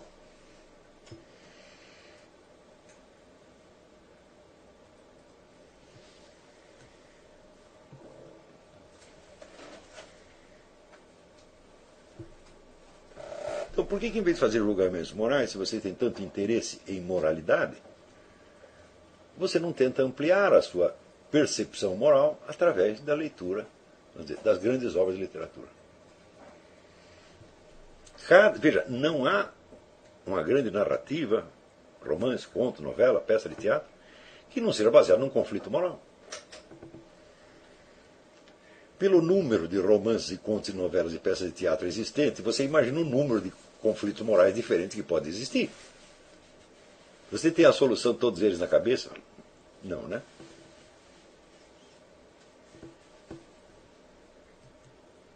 Então, vamos dizer, numa situação culturalmente normal, existe um público, ainda que pequeno, habilitado a raciocinar sobre esse assunto com todo o senso de responsabilidade né, que está implícito na compreensão da variedade das situações humanas. E se existir esse grupo de pessoas, esse grupo de pessoas tiver uma influência na sociedade, hum, as pessoas que não têm alta cultura refletem este, este julgamento. E entendem as coisas à luz da alta cultura, mesmo que não a possuam pessoalmente. Por exemplo, ah, eu vou ler a Bíblia. Eu digo muito bem. Qual é o seu nível de compreensão da língua portuguesa? Você tem a sensibilidade para a língua portuguesa? Vamos supor que você pega a mais bela tradução da Bíblia que já houve, que é do, do Padre Figueiredo, feita no século XVIII, Portugal. Uma obra-prima da língua portuguesa. Vamos supor que, na melhor das hipóteses, você pega essa. Se o seu nível de sensibilidade para a língua é pequeno, você não entende nem notícia de jornal, meu filho, quanto mais a língua do Padre Figueiredo. Sabendo que o Padre Figueiredo traduziu do latim, que por sua vez foi traduzido do original grego, hebraico, aramaico, etc. Né? Então, quantas pessoas eu não conheço sobretudo no meio protestante, elas gostam muito de fazer isso. Elas gostam de ver no original grego, hebraico, aramaico, para ter certeza. Né? E, no entanto, a compreensão que elas têm da sua própria língua é deficiente. Então eu digo, não adianta. Se você não tem sensibilidade para a sua própria língua, meu filho, a erudição hebraica ou grega não vai te resolver nada. Porque é a mesma coisa você pegar um monte de cocô e colocar um diamante em cima não vai melhorar em nada a sua situação. Então, o que, que falta? Meu filho, leia a grande literatura. Pegue toda a riqueza de nuances que tem. Às vezes, veja, por exemplo, certos poemas, às vezes eles são de uma, de uma riqueza tão grande. Você vê que eles conseguiram compactar numa frase, duas frases, uma infinidade de expressões que você jamais conseguiria explicitar uma por uma.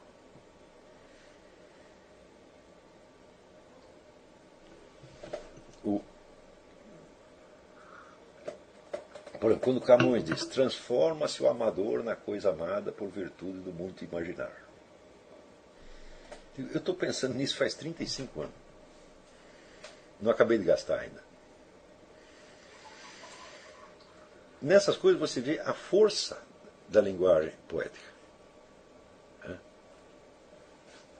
Se você quiser interpretá-la, você não consegue.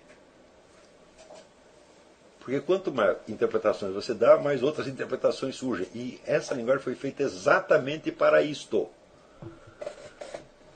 Ela não está ali para ser interpretada. Ela está para enriquecer a sua linguagem. se não existisse grande literatura, tá certo? as línguas se transformariam e se, deterior, e se deteriorariam com tal velocidade que em questão de dois ou três anos o que o sujeito falou, cada pessoa falou, se torna incomunicável para o outro.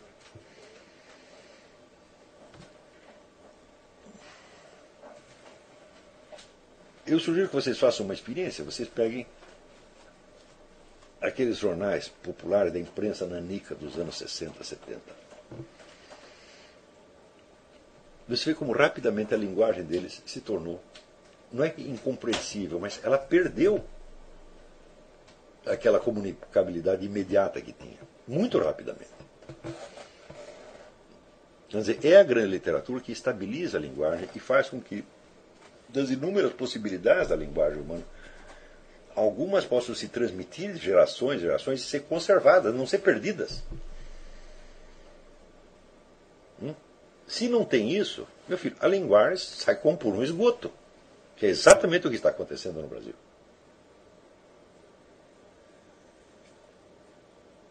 E como é que um sujeito treinado na linguagem do esgoto vai ler a Bíblia e consultar um dicionário grego para saber o que Jesus Cristo quis dizer?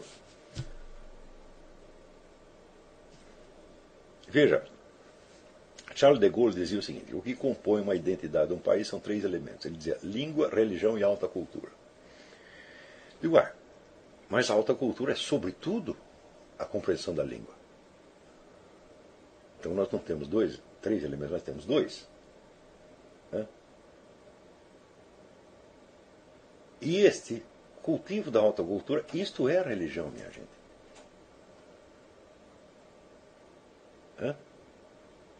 Veja, no mundo moderno, religião adquiriu, depois que uma série de acontecimentos na história do Ocidente foram isolando a religião da sociedade, a palavra religião adquiriu o sentido de uma atividade quase especializada. Então a religião consiste em você ir na igreja, você ler a Bíblia e você fazer certos rituais e agir de acordo com certas regras. Isto é religião. E o resto? Ah, o resto é cultura, é política, é economia, etc, etc, etc. Mas note bem, mas isto é religião? Falou, não. Isso é religião tal como os inimigos da religião a definiram. O primeiro inimigo que definiu foram, está aí, tem uma gravação sobre o absolutismo que eu coloquei na, na, na, na passei para o Silvio Grimaldo, para ele colocar no, no, no Seminário de Filosofia, eu não sei se já está no ar. Se não está, ou Silvio, coloca lá o quanto antes, isso é urgente. Primeiros inimigos foram os reis que criaram os estados modernos. Porque os estados modernos surgem, como está explicado com mais detalhe nessa gravação, em função da necessidade de extinguir as guerras de religião. Depois que aparece a, a reforma protestante, aquilo vira uma anarquia, estão todos contra todos e cada um se acredita no direito de matar o próximo em nome de Jesus. Né? E aquilo vai ficando. Quer dizer, a sociedade já não era muito organizada, naquela época tinha banditismo, tinha uma desordem né, infernal, que nem o Rio de Janeiro. Né, é, e daí as guerras de religião ainda pioram o negócio. Então, alguns fulanos decidem que eles têm que criar uma autoridade que esteja acima das dissensões religiosas. Então eles criam o Estado moderno. No Estado moderno é o seguinte: aqui tem um rei e ou você tem que seguir a religião do rei, se você não seguir, você tem que ir embora. Ou então, se ele governar sobre várias comunidades religiosas diferentes, ele está acima de todas elas. Então isso quer dizer que a estrutura das leis compõe o Estado fica colocada acima do critério da moral religiosa. A moral religiosa se torna uma questão pessoal. Isso institui, embora isso tenha tido a virtude de fato acalmar as guerras de religião, se bem que criando guerras piores mais tarde. Quer dizer, foi uma falsa solução. Né? Não vai dizer que as guerras de religião eh, se comparam às guerras que os, os Estados modernos criaram. Não tem nem comparação. Né? Mas no momento pareceu. Né? Isso aí é que nem aquela história do, do filme do, do Clint Eastwood, que ele diz que o sujeito se jogou num cacto os fulanos estão lá tirando os espinhos dele e perguntaram por que, que você fez isso? Ele disse, é, na hora me pareceu uma boa ideia. Então, o Estado moderno também foi assim. Na hora pareceu uma boa ideia para acabar com as guerras, só que criou guerra bem pior. Além de criar guerras muito piores, na medida em que ele cria o Estado acima da consciência religiosa, ele cria, cria uma duplicidade. Porque você, cada um tem a sua crença para dentro e tem crença quanto enquanto ser humano real e tem a crença enquanto cidadão ou súdito por outro lado. As consequências intelectuais disso foram absolutamente devastadoras e uma delas foi esse negócio do Descartes criar dizer, a ciência ficcional. Outra foi criar a disseminação da falsa biografia. A autobiografia de Descartes é falsa, de Michel de Montaigne é falsa, de Maquiavel é falsa, tem um monte. De, né? Então nenhum deles tem mais aquela sinceridade que você vê na biografia antiga de Santo Agostinho. Quer dizer, o gênero autobiográfico nasce com Santo Agostinho, então logo ele nasce, logo em seguida entra uma decadência desgraçada. O... Eu acho que é só no século XX que se volta a ter realmente a possibilidade de uma autobiografia realmente sincera, como você vê em alguns escritos. Por exemplo, o diário de Julian Green, por exemplo, é uma coisa. É, é um, acho que o maior diário que alguém já escreveu, milhares e milhares e milhares de páginas. Né? Ali você vê realmente a história de uma alma, como você viu no, no Santo Agostinho. Mas os ensaios de Michel de Montaigne, que são escritos autobiográficos, não são a história de uma alma de maneira alguma, é a história, é a história de um personagem, uma coleção de disfarces. Né? E a de Jean-Jacques Rousseau, então, nem, nem se fala. Né? E, assim, tem várias consequências intelectuais absolutamente devastadoras. Né? À medida que avança o tempo, né? a religião então vai se tornando uma, uma, uma atividade especializada. Ora, antes do advento do absolutismo, não existia o que se chama política propriamente dita. Havia o direito e a moral. E a atividade política consistia, vamos dizer, no direito da moral. Tanto que se o sujeito quisesse ter uma atividade política fora do direito da moral, ele podia fazer isso, mas era um ato de força. Como, por exemplo, o fundador do, do Reino de Portugal, Dom Afonso Henriques, que mata todos os seus concorrentes e toma as terras dele. Isso podia acontecer no contexto medieval, mas era considerado ilícito. Tá Ao passo que, a partir do advento do absolutismo, vamos dizer, toda a imoralidade da política tá tem uma autoridade superior à moralidade da religião. É uma situação nova na história. Nós nos acostumamos tanto com isso que nós achamos que isso é natural. Não, isto foi natural na antiguidade. Eu, tô, eu, li o livro do Fritz Kern, que chama né, O Reinado e a Lei na Idade Média, que é uma pequena, pequena obra-prima. Obra né? Então, e também o livro do Friedrich Meinecke, A Ideia da Razão de Estado, que é outra obra-prima. Né? Eu comento isso bastante nesses, nessas gravações em outros escritos no Livramento Revolucionário. E ali você vê que, em Roma, por exemplo, Cícero dizia: muitos pecam pelo bem da República. Então eles admitiam que o governante podia fazer certas sacanagens que era, vamos dizer, pelo bem do Estado, pelo bem da República. Mas, pelo menos em Roma, eles não entendiam o Estado como uma entidade superior à própria sociedade e superior à cultura. Não, não entendiam. Quer dizer, o Estado não era uma personalidade jurídica própria. Né? O Estado era a própria sociedade, a República era a própria sociedade. Mas quando vem o absolutismo moderno, então, esta ideia da razão de Estado antiga, ela vem com uma vingança. Quer dizer, o Estado passa a ser uma entidade metafísica. Né? E nós nos acostumamos com isso, porque isso aí já faz quatro séculos ou mais. Né? À medida que o, vamos dizer, o Estado se constitui como uma entidade independente da religião e da cultura e superior a ambas. Então é claro que a religião vai sendo cada vez mais isolada. Hum? Então nós concebemos, por exemplo, que existe, já no século XIX, Jacob Burckhardt falava dos elementos, das forças que determinam a história, ele dizia três: o Estado, a religião e a cultura. Ou seja, já concebia a cultura como uma coisa fora da religião. Mas você veja, desde o advento do cristianismo até 1300, 1400, isso era absolutamente inconcebível. Porque era a própria religião que criava a alta cultura. E a partir do momento que existe essa ruptura, vamos dizer, surge uma alta cultura, entre aspas, diminuída, criada por membros da aristocracia, né, que já não tinham a cultura escolástica e nem a compreendiam e que se achavam superiores a ela pelo simples fato de que não a compreendiam, como é o caso de Francis Bacon ou René Descartes.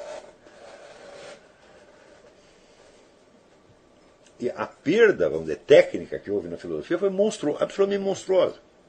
As pessoas voltam a colocar as questões de uma maneira pueril, como se fosse filósofo do tempo helenístico, entendeu?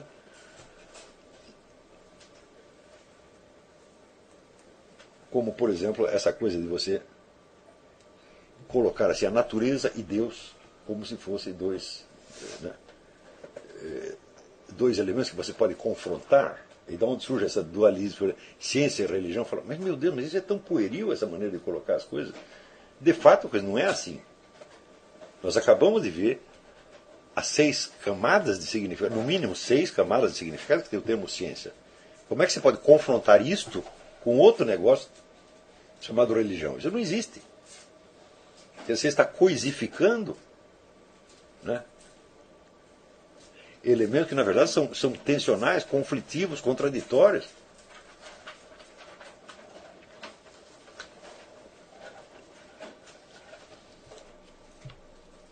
Então, é por isso que as pessoas acham que dá perfeitamente para você praticar a religião sem alta cultura. Fala, não dá, meu filho. Não dá. Note bem, o camponês medieval, ele podia ser analfabeto. Mas as ideias dele eram exatamente as de Santo Tomás de Aquino. Havia perfeita continuidade. Hoje não.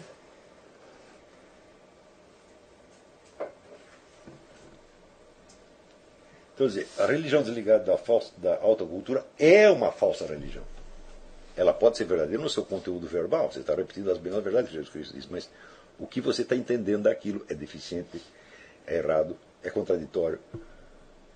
É? E quanto mais bonzinho você quiser ser, mais besteira tu vai fazer.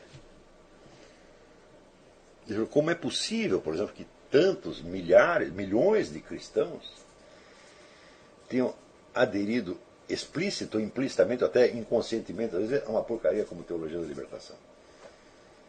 que é uma coisa tão falsa e tão imbecil que não merece sequer a atenção da crítica. Tá certo? Eu acho assim, a crítica para a teoria da libertação é assim, um tapa na cara e pronto. Fala, não vem com essa ideia é tão idiota que não dá nem para começar a conversar. Né?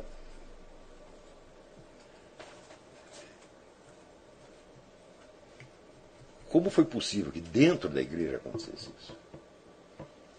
Hum? Como foi possível que, quando começou, por exemplo, a infiltração da igreja pela KGB nos anos 30, né, pouquíssimos membros do alto clero percebessem a coisa ou lhe dessem importância? Como pode, pode ser tão cego assim? Né?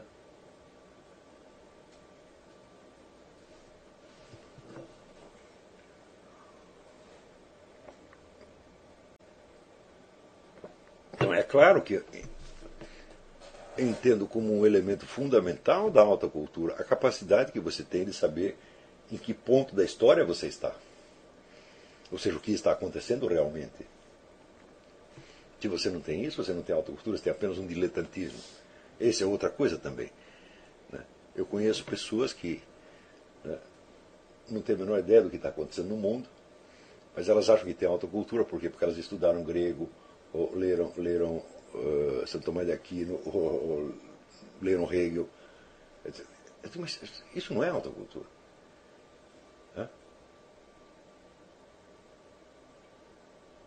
A alta cultura, vamos dizer, é a criação, vamos dizer, de uma imaginação, a conquista de um imaginário suficientemente amplo e organizado para que você tenha sensibilidade para o que está acontecendo. Se não, se, se você está dormindo, quem está dormindo não tem alta cultura, meu Deus do céu.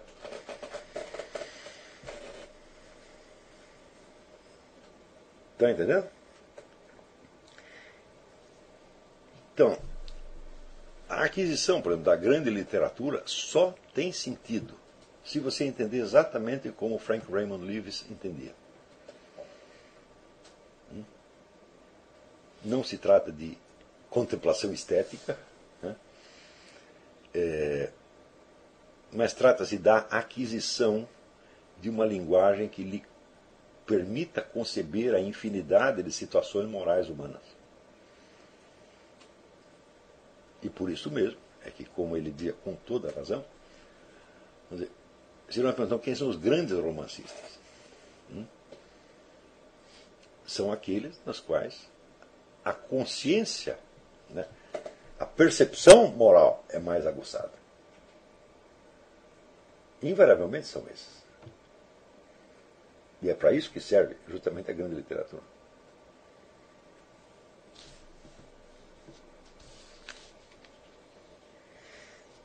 Muito bem, então vou responder algumas perguntas aqui.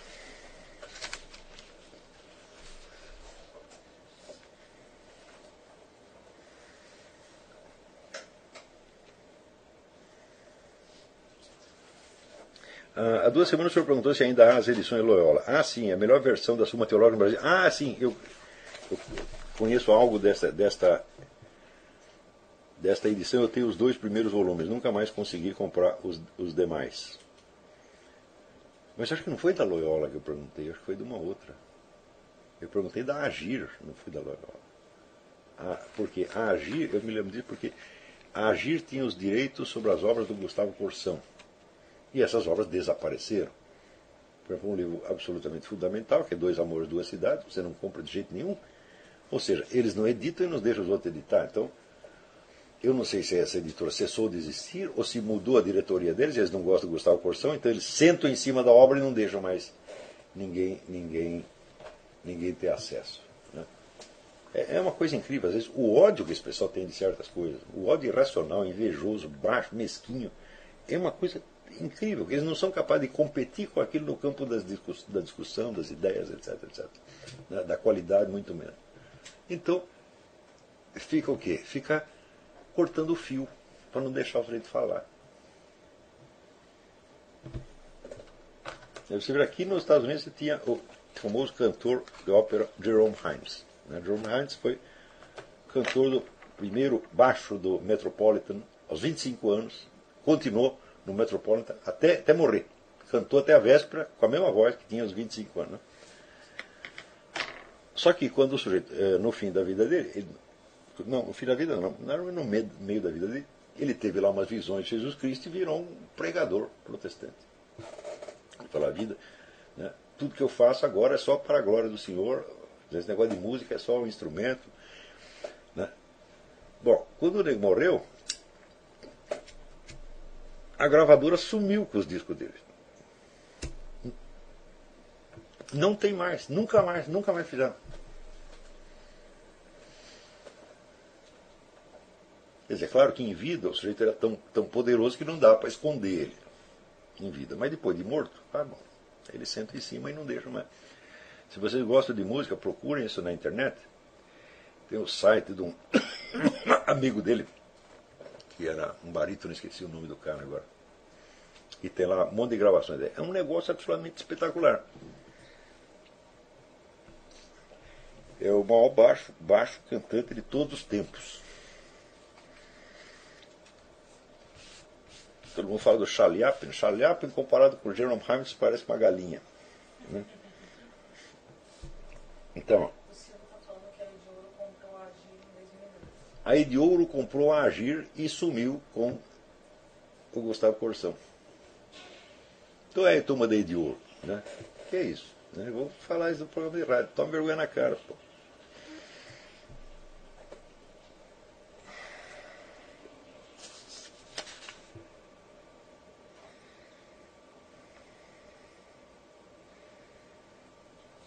Uh, André Franz pergunta.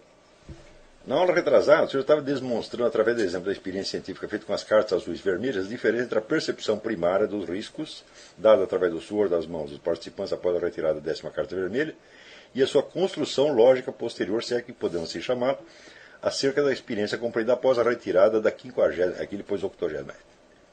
quinquagésima. Na octogésima é a conclusão final, é certo, você já tem certeza total. Fiquei com a seguinte dúvida. A chamada primeira percepção após a retirada da décima carta vermelha não seria captada pela própria necessidade lógica?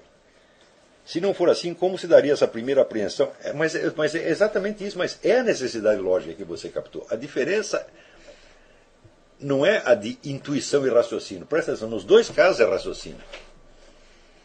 Só que num caso você faz o raciocínio com os próprios elementos da realidade física que estão presentes.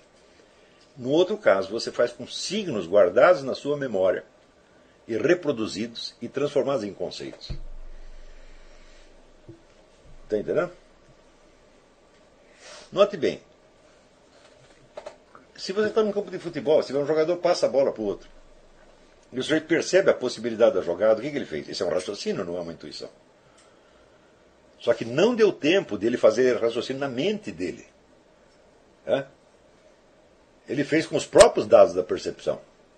Então ele percebe a lógica, a conexão lógica, não entre signos, mas entre coisas.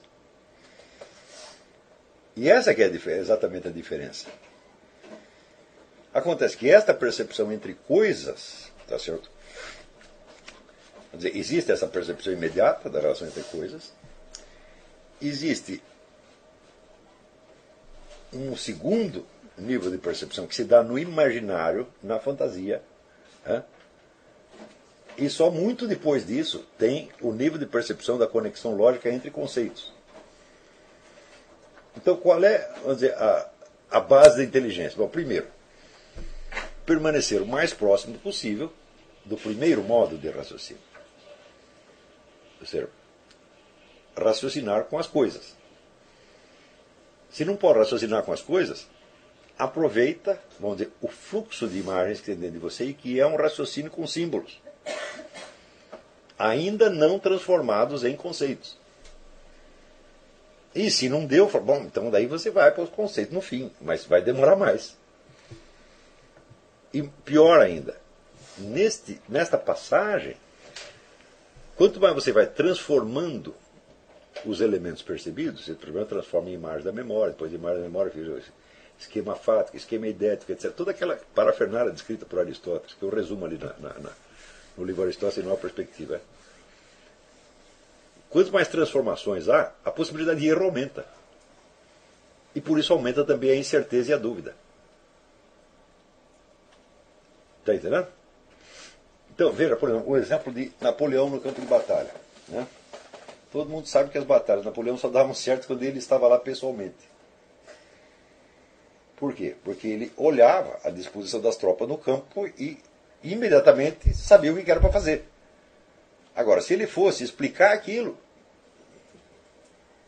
levaria muito tempo, e nesse tempo, nesse ínterim, o inimigo venceria a batalha. Então não dá para fazer o comando indireto, tinha que ser direto e na hora. E não dá para explicar o porquê. É? Se você só faz assim, assim, assim, assim. Né? Daí o outro pergunta, mas por que, general? Fala, ah, agora não precisa mais fazer, porque já não dá mais tempo. Tá entendendo? Então.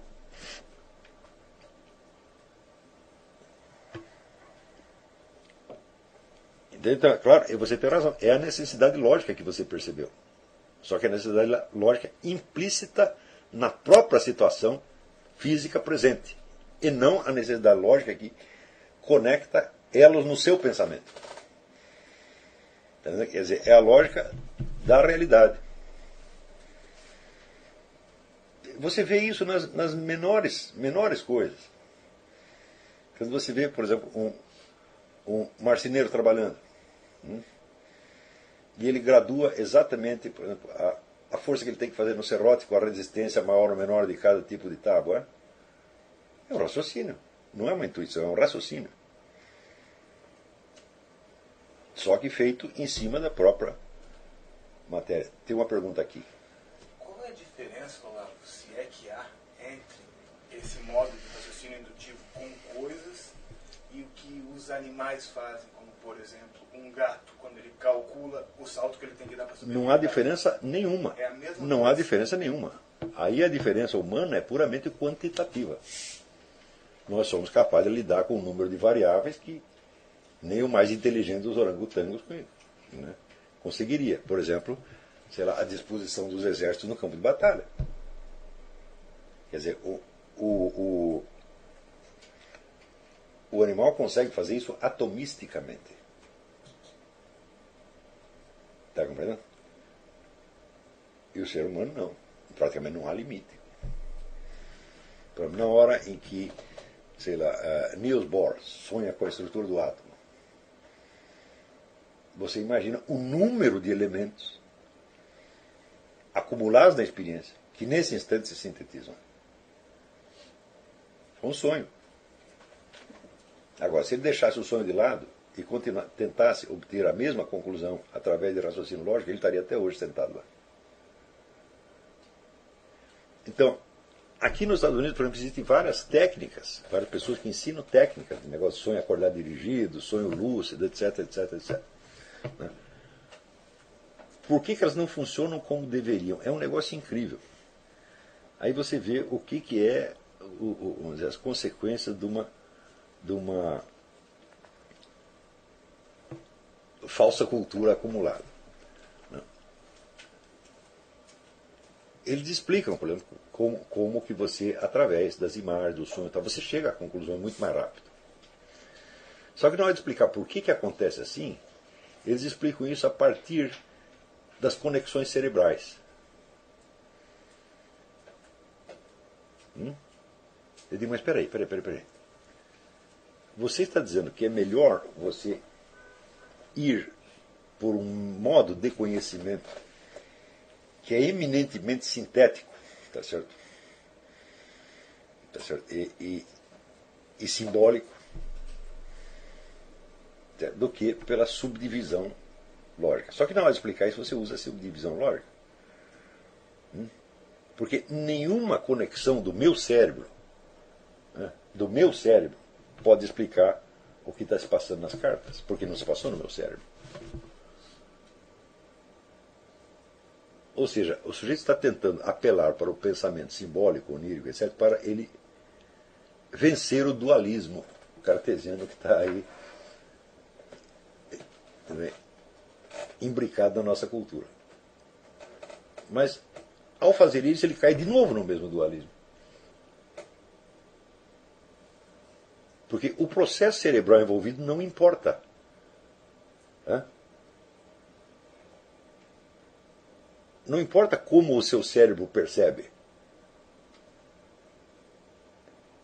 O que interessa é o que ele está percebendo. Então, o que explica? É claro que o cérebro tem alguma função nisso. Mas a existência de conexões lógicas na própria realidade, o sexo, o sexo cérebro não pode explicar. Olha, é, como é que diz? É, ato falho. Ato falho freudiano. Quer dizer, eu estou achando que isso aí é perversão sexual. E é mesmo. Então, é claro que isso aí é uma perversão.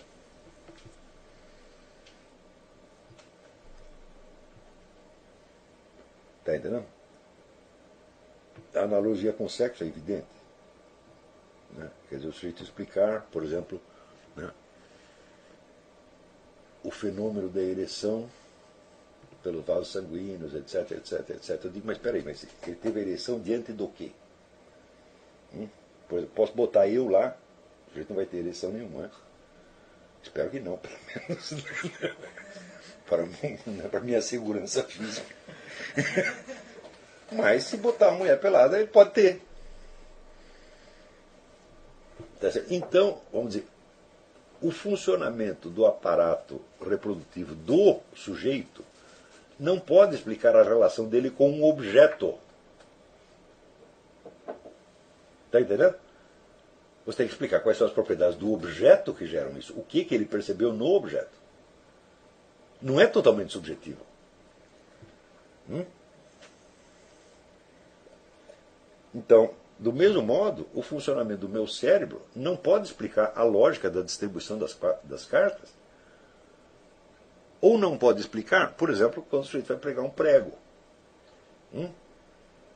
Quer dizer, existe o tamanho do prego, existe a resistência da madeira, diferente em cada caso. hum, e o peso do martelo. Por exemplo, eu vi um sujeito que fez lá o drywall na minha casa, né? Cobriu lá as paredes tá, para fazer uma, transformar a garagem no escritório.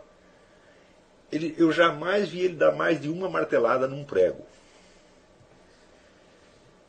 Ele pula o prego, pum! Como é que ele faz isso? Hã?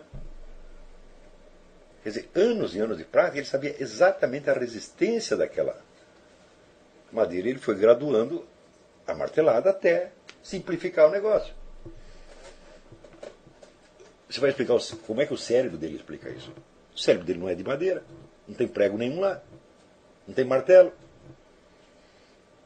Então, querer explicar essa coisa pelo funcionamento do cérebro é amputar metade da realidade. O funcionamento do cérebro vamos dizer, ele tem uma relação remota com isso aí. O que interessa não é entender, você não pode entender isso pelo funcionamento do cérebro, você tem que entender o processo real da coisa. Só depois que você fez isso, daí você pode saber onde é que o cérebro entra nisso. Agora você isola tudo vai explicar pelo cérebro. E pior, você faz isso na mesma hora em que você está propondo uma outra modalidade de pensamento né? não dualística. Eu falei, então, fez um loop. Você voltou no mesmo lugar onde estava. Então, eu sugiro, esqueça o cérebro. Hum?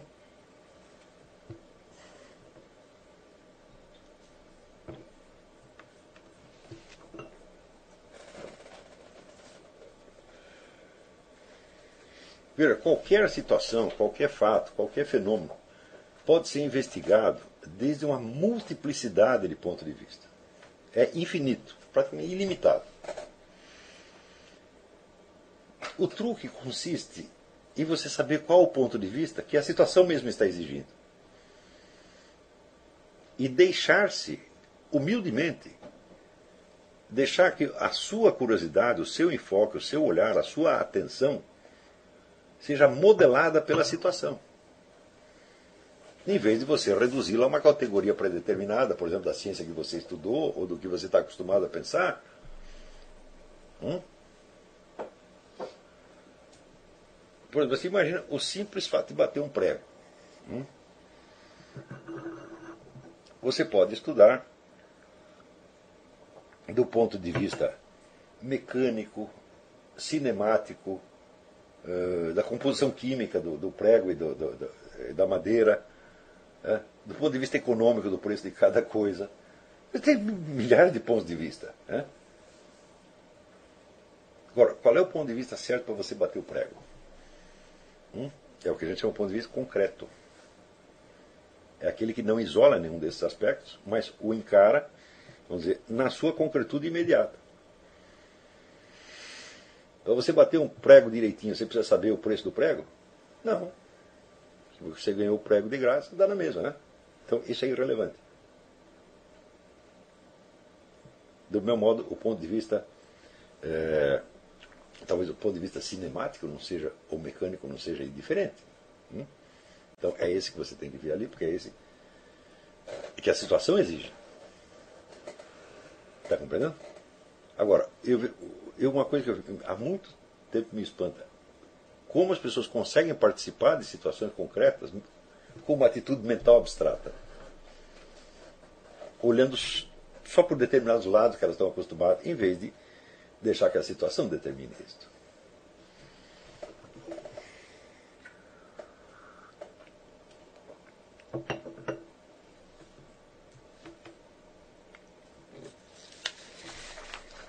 Bom, então essa aqui já foi.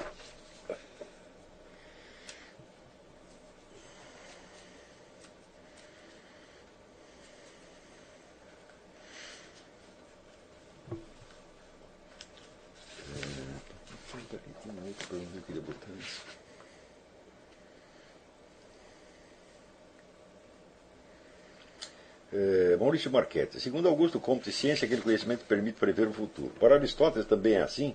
Está correto dizer que a história é uma ciência? Está correto dizer que o direito é uma ciência? Está correto dizer que a sociologia é uma ciência, a literatura é uma ciência, a matemática? Bom,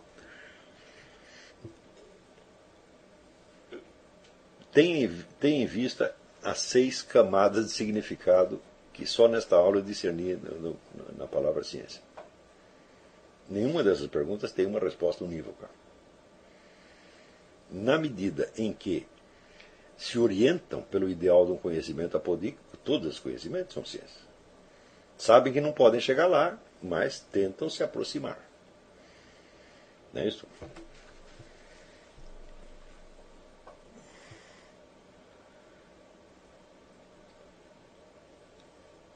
É... Note bem, Augusto Comte, quando ele dizia que a possibilidade de prever o futuro, ele não dava isso como definição da ciência, é uma propriedade da ciência, segundo ele. Quer dizer, Augusto Comte também não era tão duro assim, quer dizer, que só aquilo que permite prever o futuro é ciência. Ele não, ele não disse isso. Ele disse que a ciência, se for ciência, permitirá prever o futuro em certos casos. Mas que sentido teria você é, aplicar isso à matemática? A matemática permite prever né, o resultado de um cálculo? Eu digo não, ela permite fazer o cálculo. Se você previu o resultado, é porque você mentalmente já fez o cálculo.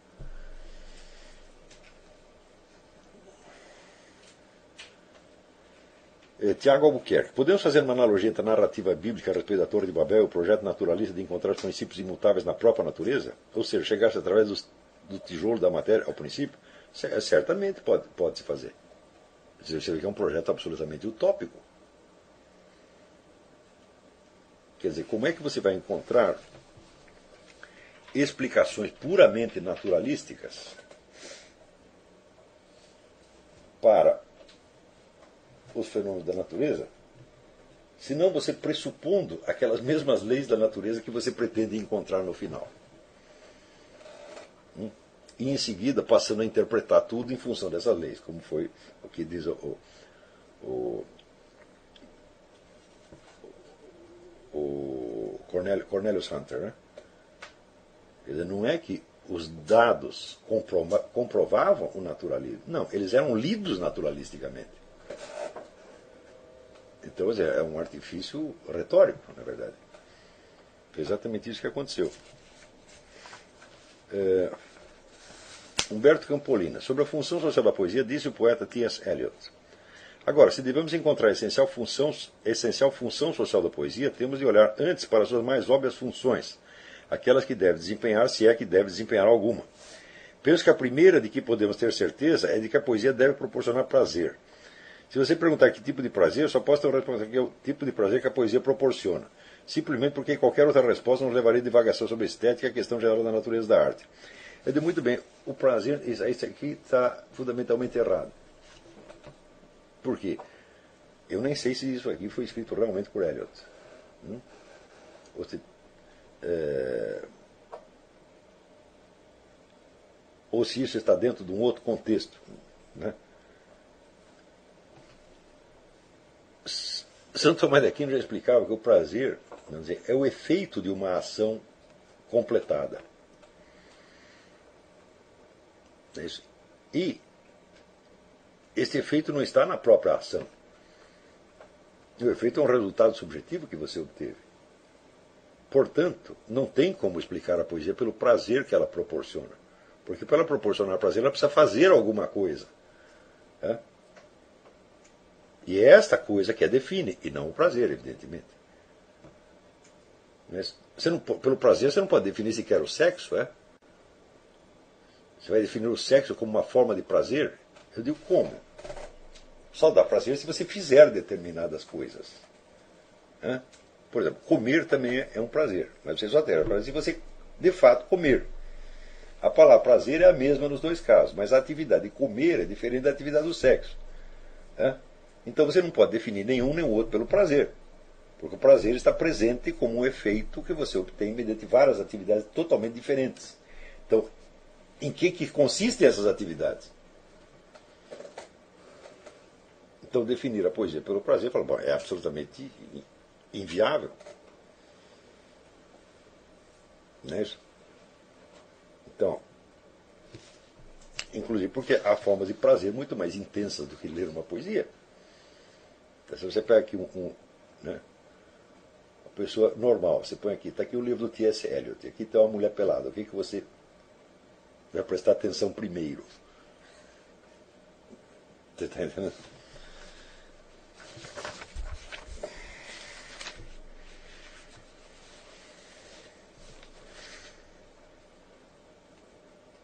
É, João Pedro, tenho duas perguntas a respeito da última aula. Um, como saber se superamos o subjetivismo da adolescência e estamos aptos para ingressar na esfera da alta cultura? Dois, que dicas daria para vencermos a etapa da integração social e aumentarmos nossa inteligência nas relações sociais? Muito boas perguntas.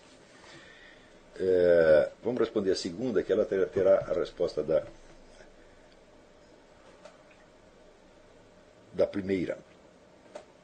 A primeira coisa é você reconhecer que você quer a integração social. Quer dizer, você ser sincero com você mesmo. Eu estou fazendo certas coisas porque eu quero que certas pessoas me aprovem e gostem de mim. Né? A hora que você sabe que você quer que as pessoas gostem de você, tá certo? você já não vai confundir as suas motivações. Ou seja, aquilo que você fizer para obter esse efeito será feito conscientemente com este objetivo. É? Daí você pode se colocar também claramente o problema de quais as condutas que você aceita ter para conquistar simpatia.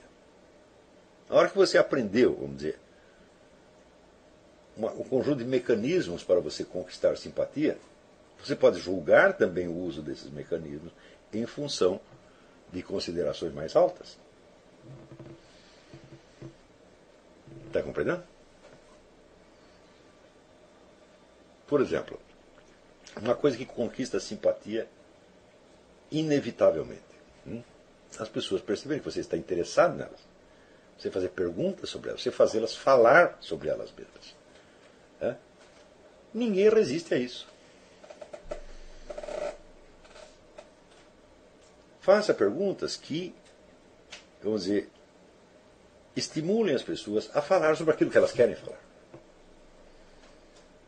Isso é um mecanismo muito simples de, de conquistar simpatia. E, ao mesmo tempo, isso já tem um sentido moral embutido. Porque você não pode fazer isto se você não tiver um interesse genuíno pela pessoa. Então você vai ver o seguinte, que primeiro você quer conquistar simpatia. Para conquistar simpatia, você precisa mostrar interesse pelas pessoas. Só que se você estiver interessado nelas só para conquistar simpatia, você não está verdadeiramente interessado. O seu foco de atenção não é ela, mas você. Então daí isso vai falhar. Então a prática disso ensinará você a ter interesse genuíno pelas pessoas. Ou seja, eu não preciso pensar na simpatia. Por quê? A simpatia está implícita, eu vou ter simpatia de qualquer maneira. Se eu estiver realmente interessado em ouvir a pessoa, ela vai simpatizar comigo mesmo que eu nem esteja pensando nisso. Então, para que, que eu ficar tentar conquistar a simpatia se a simpatia já vem embutida? Está compreendendo? Então, o foco desloca da conquista de simpatia né, para o interesse genuíno.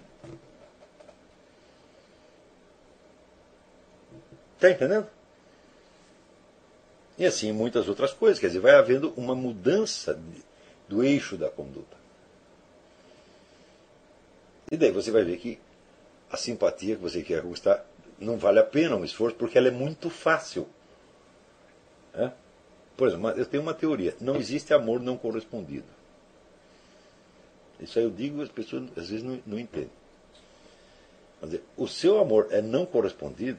Dizer, quando você está morrendo de dó de você mesmo, porque aquela pessoa não prestou atenção em você.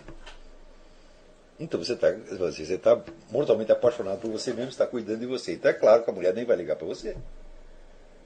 É? Mas se você tiver verdadeiro amor por ela, quiser o bem dela, quiser a felicidade dela, e esquecer de você, ela vai amar você de qualquer jeito.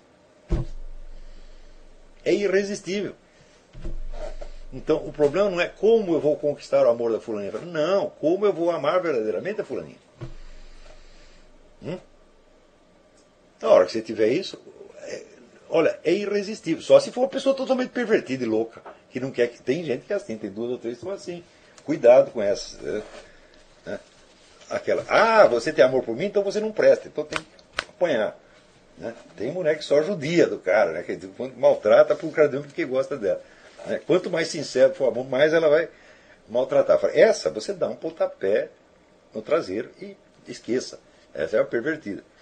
Né? Mas, em geral, com pessoas normais, o amor é sempre correspondido. Às vezes não pode ser correspondido no mesmo nível que você quer por uma impossibilidade. Né? Pô, a mulher está casada com seu fulano e você está lá apaixonado por ela. O que, que você quer? ela vai amar você, mas isso não quer dizer que ela vai sair para a cama com você, pô. Né? Então você trata de acostumar, falar, olha, aqui nós vamos ter um amor pelo resto da nossa vida, mas não podemos chegar em certo finalmente. Não está certo isso. Inclusive, você querer, por toda a lei, conquistar a mulher nessa condição, não é verdadeiro amor, porque você está querendo o mal dela. Olha, o amor é um negócio assim, que vem a atração, a né, paixão, o tesão, junto, junto com a verdadeira bondade e generosidade, e de tal maneira que uma coisa é indiscernível da outra. Só aí você tem amor.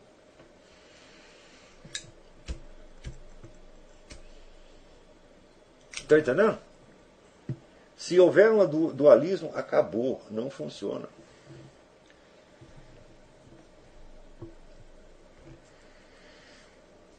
Então, foi, você está apaixonado pela fulaninha. Você tem certeza de que casar com você é a melhor coisa que ela pode fazer na vida dela? É? Não tem outro melhor para você do que eu. Você tem certeza disso? Se você não tem certeza, com que direito você quer isso para a mulher e ainda diz que é por amor? Você quer ferrar com a vida dela? Hum? Agora, se você pensar, falar, não, de fato, ela não vai ter um melhor que eu. Eu sou melhor porque eu sou mais sincero, eu gosto realmente dela, sou isso, sou aquilo, eu sou bonito, gostoso, etc, etc, etc, etc. Então, eu quero isso para ela porque eu quero que ela seja feliz. Hum? Então você não vai chegar com timidez tal, porque você sabe que o que você está oferecendo é bom. E se ela não quiser, ah, então é uma cretina. Está entendendo? Existe assim, através da cultura, meu filho, você vai esquecendo você e tendo preocupações maiores que te abrangem, que resolvem aquelas primeiras. É assim que faz a passagem. Então, você, subjetivismo da adolescência, você sabe a hora que você perceber que você tem verdadeiro amor por uma pessoa, ou por várias pessoas, não só no domínio sexual, evidentemente. Hum?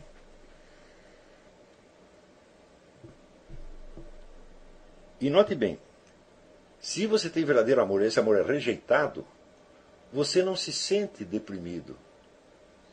Você não se sente diminuído. Você fica com dó da pessoa. Fala, mas que cretina. Estou aqui oferecendo a mulher não quer. Ela quer se ferrar. Então que se dane. Não estou aqui perder tempo, idiota. Está entendendo? Quer dizer, à medida que a sua preocupação vai subindo, você vai perdendo aquele medo, aquela, aquele, aquele temor de não ser aceito, de não ser gostado. Porque ser gostado é a coisa mais fácil do mundo, gente. Por que perder tanto tempo com essa besteira? Hã? Não precisa. Tem um interesse genuíno, tem amor verdadeiro pelas pessoas e elas vão gostar de você. E se não gostar, aí você tem a certeza de que são idiotas. Em suma, aos poucos você vai se extraindo do julgamento dos outros na medida em que você adquire a certeza das suas intenções.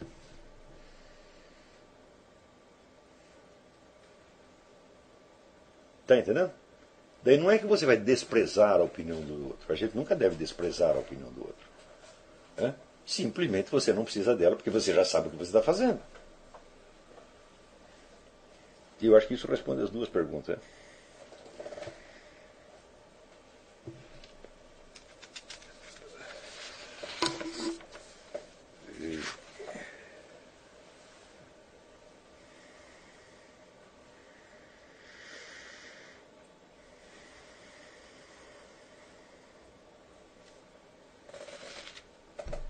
Aqui alguma pergunta. Felipe Delprat, Delprat de Francesc. Isso é nome de conde, hein? Puta vida. Daí para artes marciais. Qual você praticou? Só pratiquei duas. Eu pratiquei o Kenpo com o João Brito durante um tempo e pratiquei depois o Tai Chi com o Michel. Eu saí do Kenpo porque eu achei que eu estava ficando maluco. Porque ele ensinava umas coisas esquisitíssimas. Ensinava a gente, por exemplo, dormir numa corda esticada. Enquanto você não conseguisse dormir, você caía, evidentemente, né? A hora que você puxava o ronquinho ali, acordava e ainda estava pendurado na corda, você aprendeu. Também botava a gente em círculo e fazia agora vocês ficam correndo em círculo. Corra, corra, corra. Agora você dá um passo na parede. Né? E vai aumentando a velocidade. Agora dois passos. Agora três passos. Quando você chegava a dar cinco passos na parede, você fala, eu estou voando. né? e daí eu comecei a achar que eu estava com superpoderes. Eu falei, olha, eu não tenho capacidade para fazer esse negócio porque eu vou ficar maluco. Tem gente que pode, faz, faz aquelas coisas todas e ainda acha, fica humilde, mas falando, eu não, eu vou. Estou sendo corrompido por essa técnica. Eu larguei. Tenho a maior admiração pelo João Brito, é um grande amigo meu, adoro ele também. Mas eu não vou treinar aquele negócio, não. É... O Tai Chi eu pratiquei durante muito tempo e me fez muito bem. Né? Eu me lembro que durante todo o tempo que eu pratiquei aquilo, eu jamais tive um resfriado. Jamais tive um resfriado, jamais tive uma noite de insônia. E qualquer negócio que tinha, vamos dizer, da concentração na barriga, né? Eu lembro que depois, mais tarde, quando eu passei certas situações extremamente é, perigosas, enervantes, daquela que as pessoas caem e saem pedindo socorro, se não fosse o Tai Chi, eu teria, teria feito a mesma coisa. Mas eu ficava lá concentrado na barriga. Então, né? Podia cair o mundo à minha volta, eu não estava nem, nem ligando. Me aprendi, aprendi muita coisa com aquilo. Só que eu acho, isso é uma, não, é, não é uma coisa certa que eu estou falando, mas é uma impressão minha. Eu acho que o Tai Chi ele atrai problemas, tá entendendo? Quer dizer, você está assim, como desafiando o diabo, daí o diabo vem. Tá então, tudo, todas essas coisas têm os seus perigos. Né? É...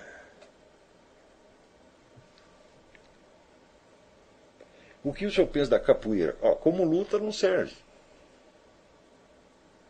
O seu adversário jamais vai te dar espaço suficiente para você fazer aquelas piruetas.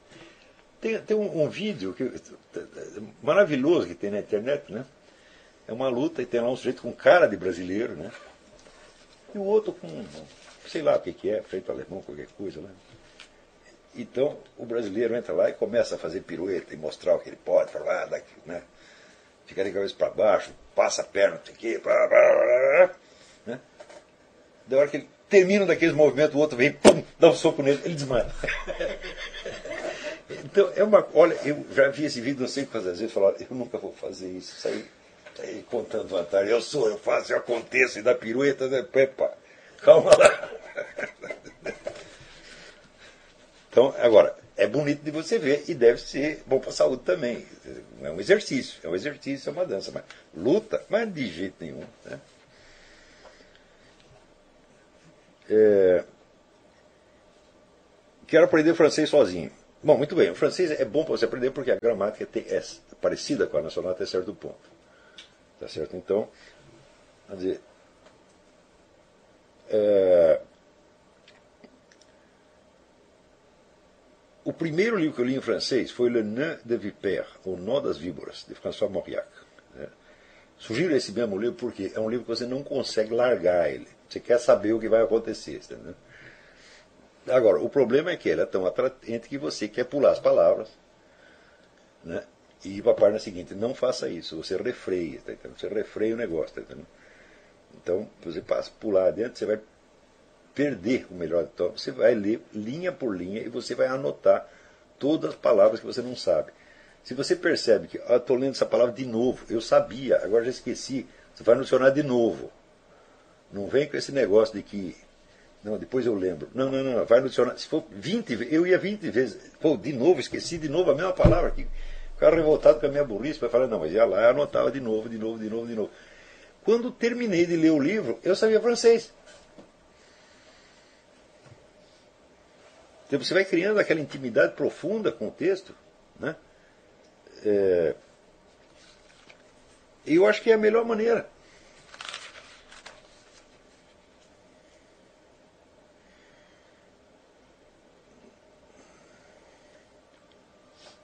É... Quanto dormir para acordar disposto para o estudo? O máximo que você puder. Quanto mais você dormir, melhor para você. Hum? O, o, Bruno Tolentino, né, ele tinha isso assim, ele às vezes sentava para trabalhar, assim, trabalhava 20 horas direto. sem cansar. Era um negócio impressionante. Né? Mas ele dormia, às vezes dormia 16 horas por dia. E isso foi mas, um dos segredos dele ter durado tanto depois de ficar doente, por 20 anos. Olha, eu assim, tudo deve ser feito no macio, tá entendendo? Quer dizer, você acordou, está com vontade de ficar dormindo? Vai, durma. Vai chegar uma hora que vai acabar isso aí. Né? Quer dizer, tem, se você seguir, vamos dizer, mais ou menos a, a inclinação natural do corpo, as coisas, você, faz, você faz as coisas direitinho. Agora, não adianta você fazer isso se você ficar ao mesmo tempo com angústia, se cobrando não sei o quê. Ah, eu tinha que fazer tal coisa, tal outra, outra, outra. Isso aí é, é, é inútil. Tá certo? O problema não é quantas horas você vai dormir. O problema é o seguinte: quando for para dormir, é para dormir. É, quando for para estudar, é para estudar. Não pode ficar naquele meio a meio. Se bem que a tendência natural é ficar no meio a meio. Quando você está deitado para dormir, você fica querendo levantar, pra, fica se cobrando que você deveria levantar para fazer tal coisa. Depois você está estudando, está com vontade de ir para a cama dormir. Né? Então, você faz primeiro uma coisa, depois você faz a outra. Quer dizer, não é o quanto, é isso aí, esta, esta separação. Né? E entender o seguinte, veja, o tempo que você está ali dormindo, sonhando, tal, você não, não é tempo perdido. Estou falando, às vezes um sonho é melhor do que você ler dez livros. Pô. Quer dizer, se você está tá, tá sinceramente querendo né, chegar a conhecer as coisas, compreender melhor o mundo que você está, se você quer isto, é porque você determinou, é porque é a sua natureza, o seu coração que quer isso. Ninguém está te cobrando nada. Eu também não estou te cobrando nada. Né? Eu não estou cobrando nada, eu não preciso cobrar nada, porque é o seguinte, eu sei o efeito que esse curso vai ter em vocês. Eu sei que vai funcionar. Então não precisa ficar te experimento. Eu sei que vocês vão chegar lá. É por isso que eu pedi, vocês só, a única coisa que eu quero, vocês ficam cinco anos e vai fazer as práticas que eu te mandar. Só isso aí. Se você cumpre essas duas coisas, mas claro que vai funcionar. É? Se medir o seu QI antes desse curso e depois, você vai ver a diferença que vai fazer. Então, vai fazendo não pelo esforço, pela prática. Não, não, não, não. É pela audição sincera. É sinceridade o que interessa, não é esforço. É, na verdade, você pode dizer, sinceridade pode ser até um esforço. Não é isso? Mas eu sempre lembro aquele o Schwon que dizia isso, né? Se você Olha, problema de motivação, eu digo, olha, você tem um touro correndo atrás de você para te chifrar, você não precisa de motivação para sair correndo. Precisa. Então, na verdade, se trata de você reagir de acordo com a situação real. Tá certo?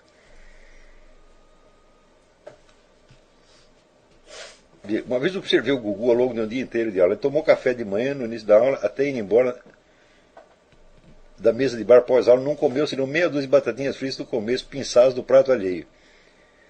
Diz que se almoçasse mesmo, seu rendimento cairia consideravelmente. Como você harmoniza a alimentação fisiológica? Bom, isso aí é cada um, cada um. Né? né? Eu nunca tive o menor critério para essa coisa. Tem dia que eu passo o dia inteiro sem comer e não tenho fome. Tem outro dia que eu penso em comida o dia inteiro. A vida é assim, entendeu? De fato, não há, não há um ritmo. A chave do negócio é interesse sincero. Você só vai fazer aquilo que você tem interesse sincero fazer. Então, diga para você o que você realmente quer fazer. Se você está fazendo um negócio, mas está querendo fazer outro, digo, mas faça o outro logo, pô. Esse é o velho ditado latino. Age quod ages. Quer dizer, faça aquilo que você está fazendo. Se você não consegue prestar atenção naquilo, está pensando em outra coisa, faça outra coisa. Quer dizer,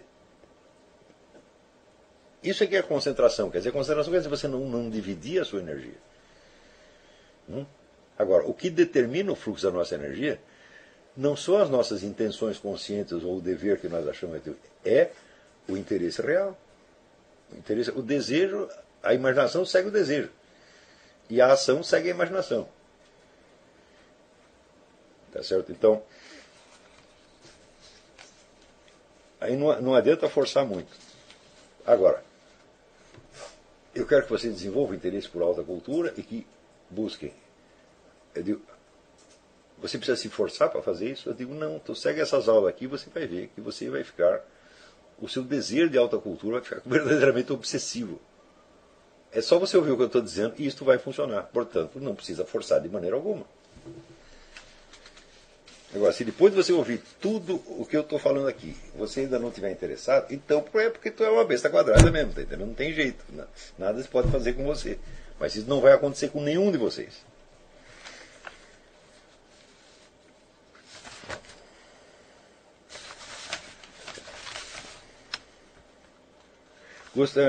Fernando Soneguet Pacheco. Gostaria de conhecer a sua opinião a respeito da escritora e filósofa Ayn Rand. Parabéns pelo seu trabalho. Obrigado. Bom, Ayn Rand é o seguinte. Ayn Rand é uma excelente romancista. Escreveu páginas enormemente poderosas. Tá é, mas o problema é que ela achava que ela era muito mais genial do que era. E ela achava até que era uma filósofa. O que ela chama da a ética do egoísmo não é uma filosofia, não é uma ética de maneira alguma. É um sistema de autoajuda para capitalistas culpados. Se, sujeito, se você conhece algum daqueles capitalistas que está sente o tempo todo que ele está né, explorando o proletariado, que ele está fazendo algum mal, e cada vez que chega lá, no, o PT chantageando ele, ele dá um montão de dinheiro, você dê os livros da, da Ayn Rand para ele, que vai curar o cara vai ensinar que a preocupação altruística dele está completamente fora do lugar. Ela, na verdade, é maligna. Tá e que aquilo que ele chamaria de seu egoísmo tá é, na realidade, o que o torna verdadeiramente produtivo. Para algumas pessoas isso funciona de uma maneira incrível, para outras não. Então, isso foi feito para um determinado público. Então, o sistema de autoajuda para capitalistas culpados. Se você não é um capitalista e não está se sentindo culpado, esqueça em Rand.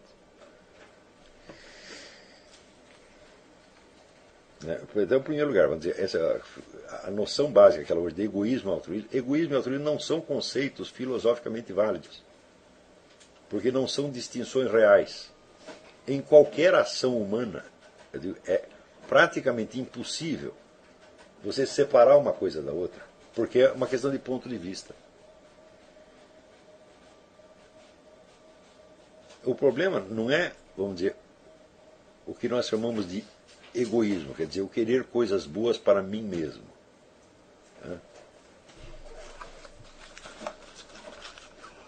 O problema é quando eu não gosto de ninguém. Por exemplo, se o sujeito quer dar uma boa situação para a sua família, e em função disso ele não liga para mais ninguém, você pode dizer que ele é egoísta? Agora, se ele não quiser nem o bem da família dele, ele quer só o bem dele próprio exclusivamente, eu falo, ah, como é possível isso? É. O sujeito vai ficar sozinho, ele não quer compartilhar nada com ninguém, então ele nem pode fazer sexo, por quê? Porque fazer sexo pode beneficiar a mulher, ele não quer isso. Eu não quero dar prazer para ela, tem que ser só para mim. Quer dizer, essa é uma situação extrema, impensável e burra. Portanto, nenhuma ação humana pode ser explicada em função de egoísmo, inteiramente em função de egoísmo e altruísmo. Os dois elementos existem de maneira misturada, porque eles não são coisas substantivas, mas são pontos de vista você, pelos quais você julga a ação. Então, o simples fato dela não conseguir fazer essa distinção dizer, dela entender o egoísmo substantivamente, mostra que o treino filosófico dela é deficiente.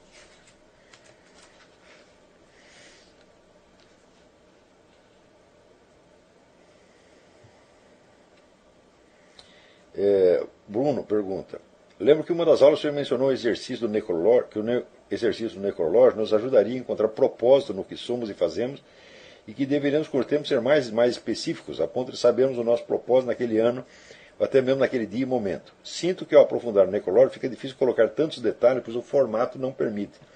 Não, você faz outro necrológio. Não vai acrescentando um monte de coisa, não. Você faz outro, e outro, e outro, sempre tentando ser sintético. Você esquece aquele e faz outro. Pode até guardar a coleção, daí você vai ver como com o tempo você foi esclarecendo para você mesmo seus valores, seus critérios, seus objetivos.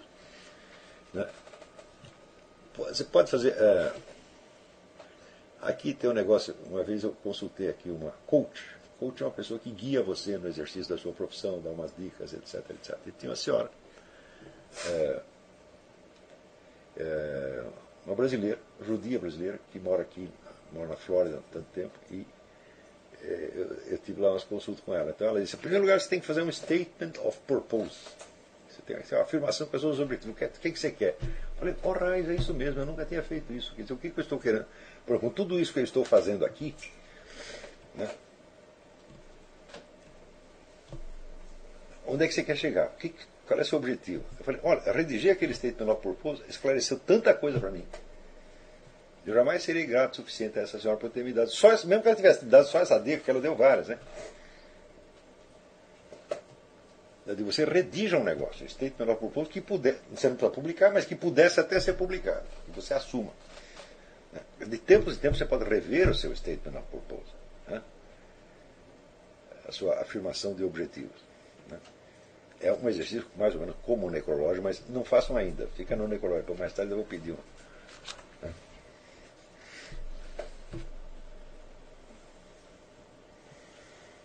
É, Waldson Muniz, o senhor já citou algumas vezes o título de um livro que o autor relata as experiências que levaram Platão a perceber o mundo das ideias. O senhor poderia, por favor, repetir essa informação? O nome do autor é Paul, Paul Friedlander. F-R-I-E-D-L-A com trema N-D-E-R. Friedlander. E o livro chama-se simplesmente Platão. Plato. E eu acho que existe uma, uma edição por aquela série Bollingen Bowling Series. Né? E acho que é a única edição que existe. Mas este livro, nós vamos traduzir, nós vamos lançar aqui de qualquer maneira. Esse livro é indispensável. Então não tenha pressa, porque logo, logo nós começaremos a lançar os livros aqui, que nós vamos lançar por assinatura. Vocês é que vão possibilitar isso aqui. Eu vou pedir a assinatura antecipada para a gente garantir que a gente tem, vamos dizer, aquele certo número de exemplares será necessariamente vendido. Né? para poder garantir a tiragem. E um que está na lista é certamente o, o Paul Friedlander. Não saiam por aí contando para ninguém.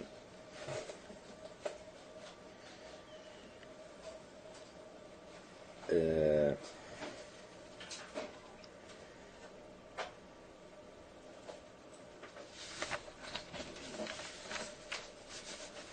Epa, tem mais aqui.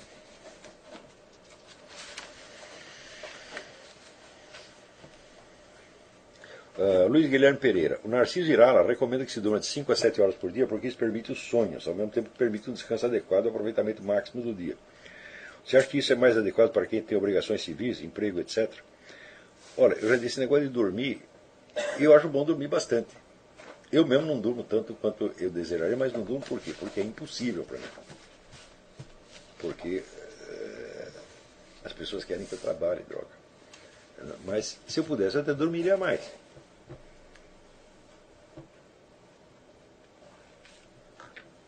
Agora, antes de dormir, você reza.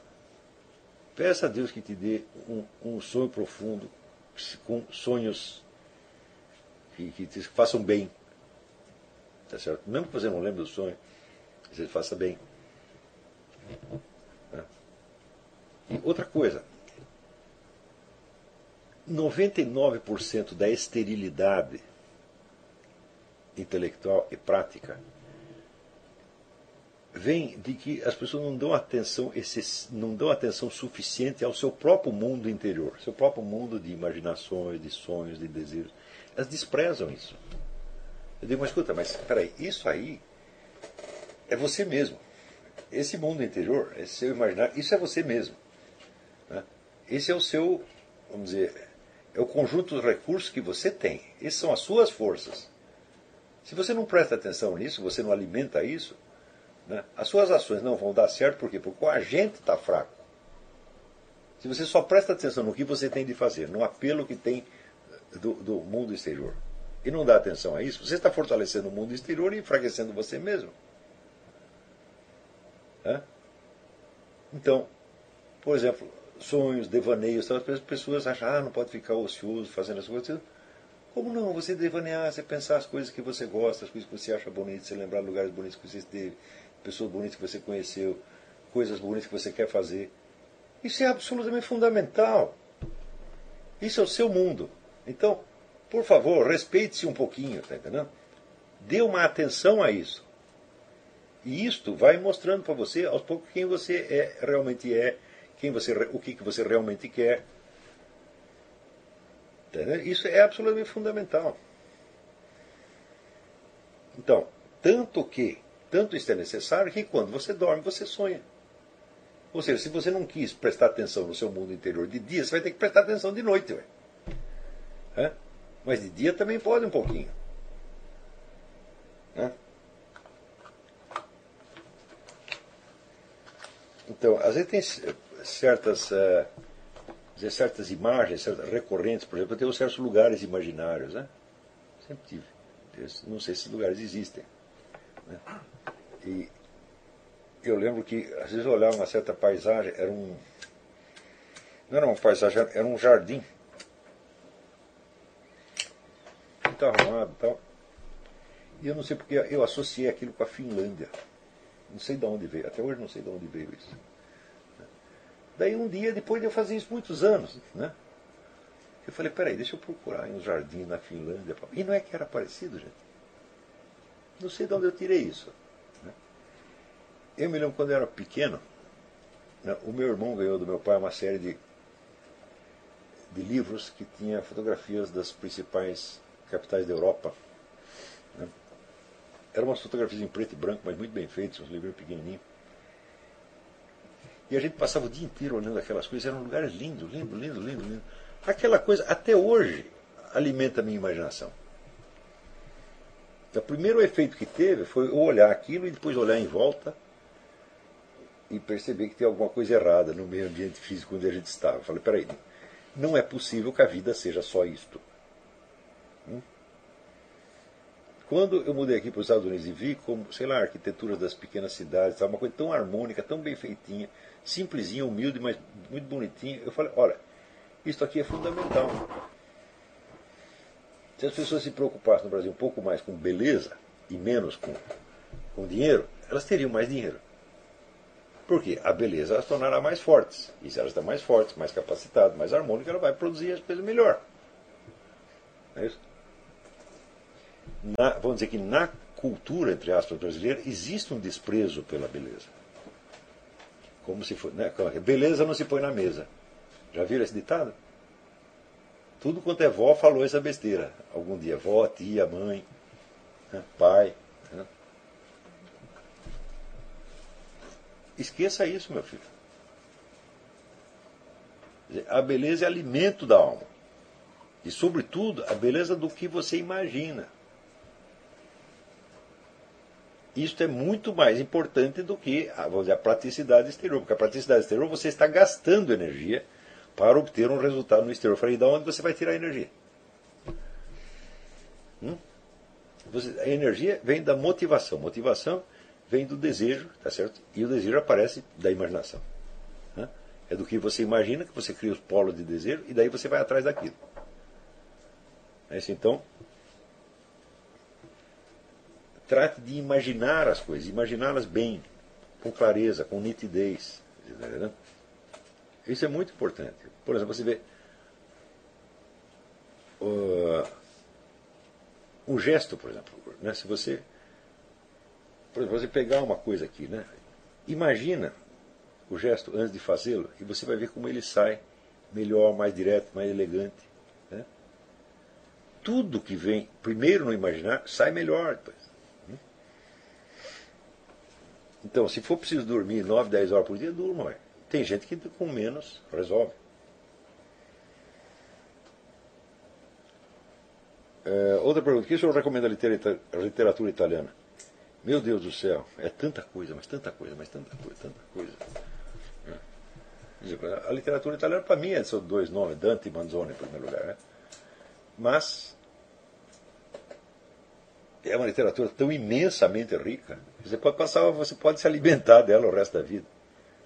Né? Então, Quer dizer, só o Dante. O Dante é para você ler, reler, reler, e volta lá, e imagina, e trabalha em cima. Né? Você pode né, é, tentar traduzir uns pedaços para você. Eu fiz uma tradução do canto primeiro do, do Dante. Né? Me fez um bem desgraçado aquilo. Né? Mas olha, esses dois não, não, não dá para escapar. E a filosofia italiana é muito rica também. Ela pode ser usada da mesma forma que a francesa, certamente. Só que a grafia das palavras italianas ela é mais, eu acho mais complicada do que, do que a, a francesa. Você reconhece mais facilmente a palavra em francês do que em italiano. É uma impressão que eu tenho. Né?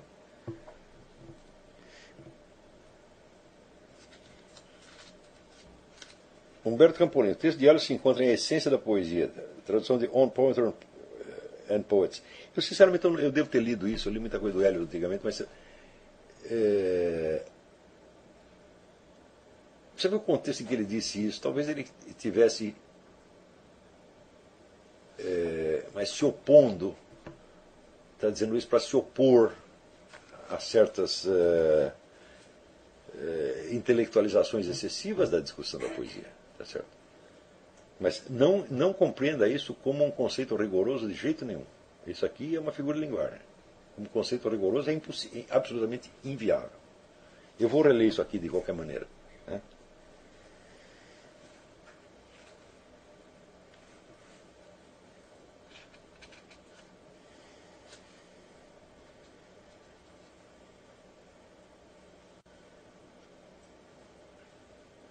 Moreno Garcia pergunta: O que quer dizer exatamente a figura de linguagem? Não devemos nos preocupar com o destino, mas curtir a viagem, à luz do que o senhor explicou sobre o prazer, nosso, nosso caminho nesse curso. Eu ora,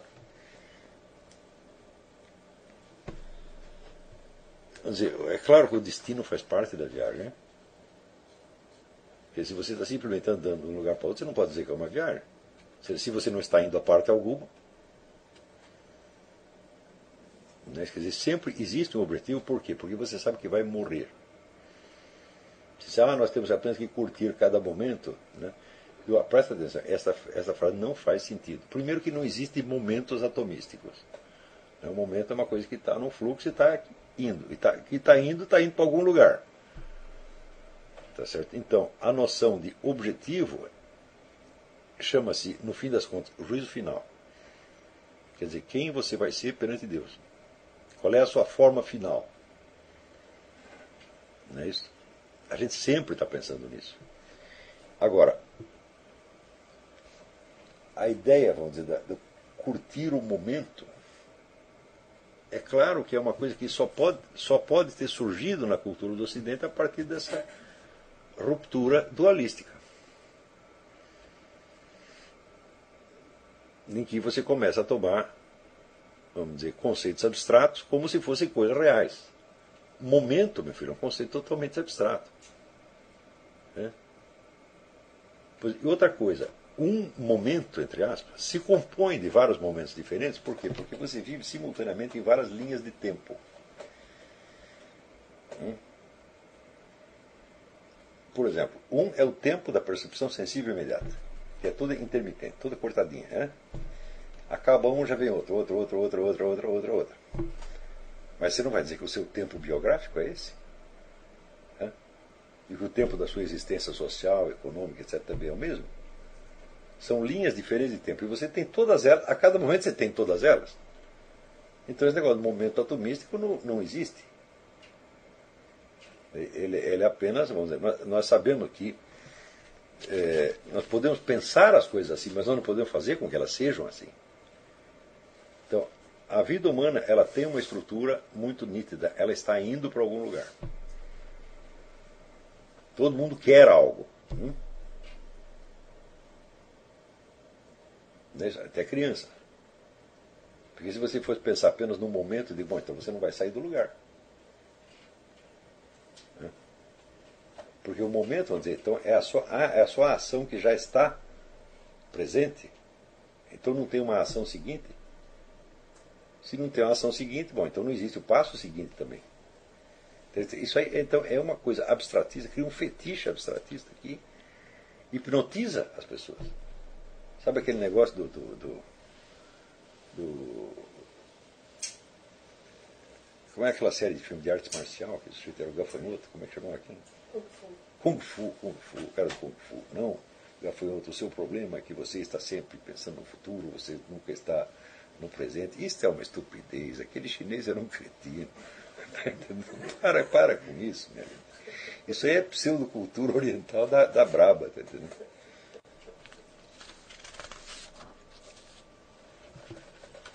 É, professor é, Paulo Camargo, em suas aulas o senhor fala com certa frequência sobre o hábito das pessoas de serem meras repetidoras de frases sem saber se é de que estão falando. Dentro desse contexto, o que o senhor pensa sobre o novo meio de comunicação na internet chamado Twitter, no qual apenas frases com um número limitado de palavras ser postadas para de uma pessoa? Tá bom. Aquelas frases de sabedoria que as meninas escreviam né, nos, nos diários. Quando eu era moleque, as meninas tinham muito de diário, então você tem que escrever frases de sabedoria, né, geralmente de Saint-Exupéry. então, essas frases, meu filho, é você que vai ter que preencher de conteúdo. Elas podem ser grandes coisas e podem não ser nada. Agora, você pode experimentar fazer com uma dessas o mesmo exercício que eu falei para vocês fazer com os livros. É? Então, você pega a frase e se impregna. Vamos supor que as coisas sejam exatamente assim. E você deixa que as várias camadas de significado daquilo vão aparecendo. Inclusive aquelas que são contraditórias entre si. É? E aí, a hora que você tem um número suficiente de polos de tensão, fala, aí você começou a entender aquela frase. Então já não é mais um discurso vazio, já não é mais uma mera repetição. Né? Quer dizer, não é o fato da frase ser curta ou comprida que vai determinar isso aí, é o que você entende dela. Né? Eu estou falando para você, tem frases que eu estou pensando nelas há 35 anos, essa do transforma sua amador na coisa amada. Né? Por exemplo, é uma. Fabrício Soares, para ter verdadeiramente uma religião, você tem que ter necessariamente uma alta cultura? Não, mas tem que haver uma alta cultura. Se não há, você tem que adquiri-la pessoalmente, que é exatamente a situação do Brasil. Na verdade, é a situação do mundo, porque, é, como diz o Eric Wegener, a principal característica do homem contemporâneo é a sua ignorância. Eu acho que nunca houve uma época que as pessoas pensassem tanta besteira e se acreditassem tão sábias. Né? É, em qualquer discussão pública, praticamente todas, todas, todas que eu vejo, a, a ignorância das bases mais elementares do assunto é a coisa mais constante que a gente vê. É um negócio impressionante, impressionante. Então, quando eu comecei a examinar esse material para o imbecil coletivo, né, é, eu mesmo ali, mesmo depois de ter escrito o imbecil coletivo, eu não imaginava o tamanho da estupidez contemporânea. Hoje eu começo a perceber né, que é uma coisa satânica mesmo. Se eu não acreditasse em diabo naquela época, eu teria passado a acreditar. Porque eu falei, não, não é possível que o ser humano por si mesmo consiga né, ser tão imbecil, tão falso, tão hipócrita, sabe? ao ponto do tempo todo tentar mostrar conhecimentos que não tem tentar opinar sobre coisas que, sobretudo, não lhe interessam. Né? Porque se eu chego a ter opinião sobre o assunto, eu parto do princípio de que eu tenho interesse naquilo. E se eu tenho interesse, eu vou buscar informação.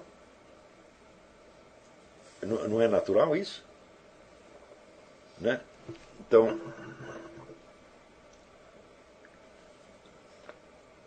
por exemplo, eu, quando o moleque costuma caçar, né? depois, passou um tempo, não pude mais caçar. Tá certo? Mas eu tenho interesse por aquilo. Então o que eu faço? Eu fico lendo livro de caçada, eu olho o site de caçada. Certo? Nunca mais pude caçar, não dá tempo. Isso aí precisa de dinheiro, tempo e dinheiro. Me faltam as duas coisas. Então, pelo menos imaginativamente, eu estou lá pensando. Né? Então, tudo que você tem interesse, você busca informação, você busca se preencher daquilo, você quer ter constantemente aquilo dentro dos olhos. Agora, se o sujeito não prestou cinco minutos de atenção no assunto, por que, que ele tem que ter uma opinião? É uma doença, evidentemente. Quer dizer, o indivíduo está se colocando a si mesmo infinitamente acima do assunto. Ele não está falando do assunto, está falando dele mesmo. Então, por definição, ele é um chato e, por definição, também não há nada para prestar atenção nele. É um jeito oco, completamente. Prestar, ter interesse num assunto é você vivenciar as complexidades e tensões internas do assunto. É. Isso dá muito trabalho. E a hora que você começa a pegar isso, aí sim, dizer, aí você começa a ter um conhecimento verdadeiro da coisa. O conhecimento verdadeiro não, não consiste em você dar conclusões, mas consiste em você conseguir montar o problema, conseguir equacionar o problema. Muitas vezes sem poder resolvê-lo. Então, quem não tem ideia da dramaticidade de um assunto não devia abrir a boca sobre ele. O que quer que o sujeito diga a favor ou contra será besteira. Besteira sempre.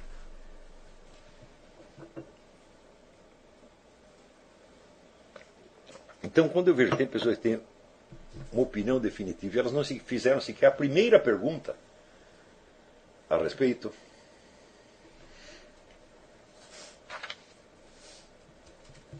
né, por exemplo, eu lembro, as pessoas ficam falando casamento gay, casamento gay, eu falei, olha, peraí. A primeira pergunta que me ocorreu é a seguinte: o casamento implica uma diferenciação de papéis sociais, portanto, de papéis sexuais, que, portanto, implica a diferença de direitos e deveres. Qual é a definição disso no casamento gay? Não é a primeira dificuldade que surge? Como diz, quem é o marido quem é a mulher? Ou, em outras perguntas, quem come quem? Hum? Tem gente que está falando de casamento gay há 10 anos e não fez sequer esta pergunta. Quer dizer, então, ele está falando uma palavra. E essa palavra para ele representa um valor e um símbolo. Né? Que ele quer impor, independentemente da substancialidade da coisa da qual ele está falando. E né, do, do mesmo modo, as pessoas falam, ah, direitos humanos, direitos humanos. Eu digo, olha, pera, um momento, peraí. Tem aquela famosa observação da Simone Weil, quer dizer que o direito de um é uma obrigação para o outro. Eu só tenho direito se alguém tiver alguma obrigação para comigo. Então, se você aumenta formidavelmente o número de direitos, você está aumentando formidavelmente o número de obrigações. E isso pode ser uma coisa terrivelmente opressiva. É, para mim, uma coisa óbvia.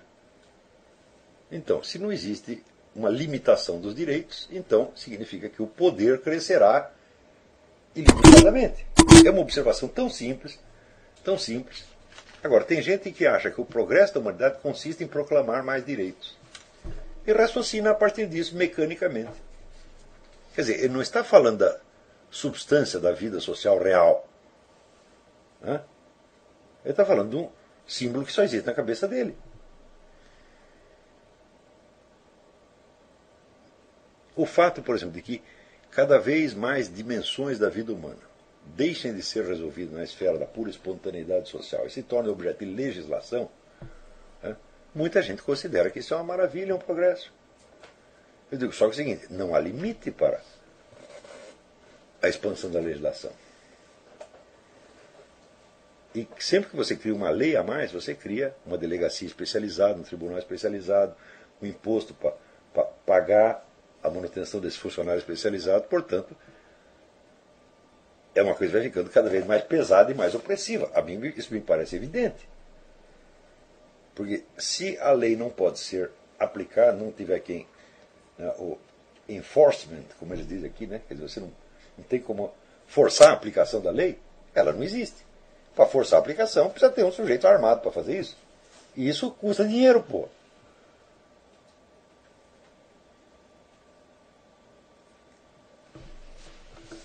Alguém tem que pagar por essa coisa. Ou seja, cada vez nós estamos pagando mais para as pessoas nos oprimirem mais em nome dos nossos direitos. Então, cada vez que alguém fala, né, né por exemplo, eu tenho direito de aposentadoria, eu nunca vou buscar minha aposentadoria. As pessoas falam, como você tem direito? Não, não fala direito, eu não quero, não quero, tenho morro de medo de direitos. Entendeu?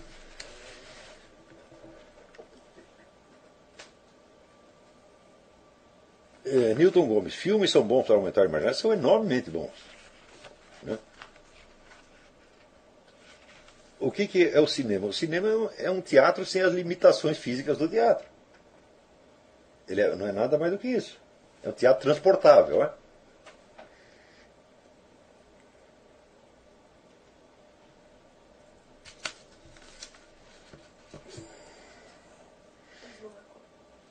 Agora, se eu puder dar uma lista de filmes importantes para isso, essa lista poderia não acabar mais. Até filme ruim serve para isso. Pô. Não precisa ser filme bom. Às vezes eu, minha mulher até fica brava comigo de ver o número de porcaria que eu assisto.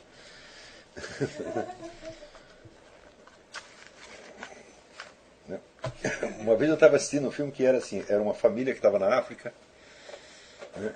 e, e, de repente a casa fica cercada por leões. Né?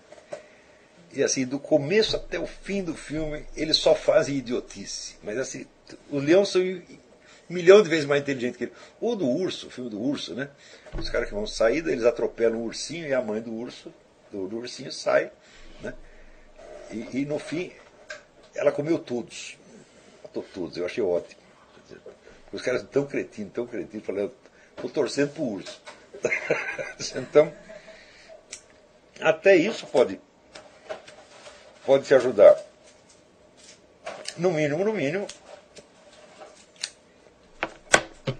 vamos dizer, você terá ali uma visão imaginativa correta da estupidez humana, não só do personagem, mas também do diretor do filme. Eu só achei ruim isso no filme, que a ursa não comeu o diretor do filme. Os personagens ela comeu todos.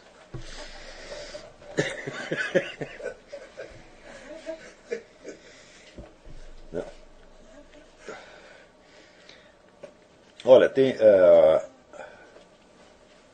por... tem uma série de filmes que eu recomendo para você. É a série de filmes do Inspetor Maigret, feito na Suíça. Da TV suíça, com o autor que chama Bruno Kremer. Porque eu tinha lido o romance do Simenon antigamente. Né? E quando a gente vê aqui no cinema, vê que os caras fizeram igualzinho e com uma exatidão incrível e um, um ator sensibilíssimo, tá, pô, aquilo faz, faz muito bem para a cabeça. Mesmo porque, isso é, vem a calhar aqui, porque o inspetor Maigret foi inventado pelo Simenon como uma espécie de avesso do, do, do Sherlock Holmes. O Sherlock Holmes vai sempre pela ciência, pela dedução, essa coisa toda. Né?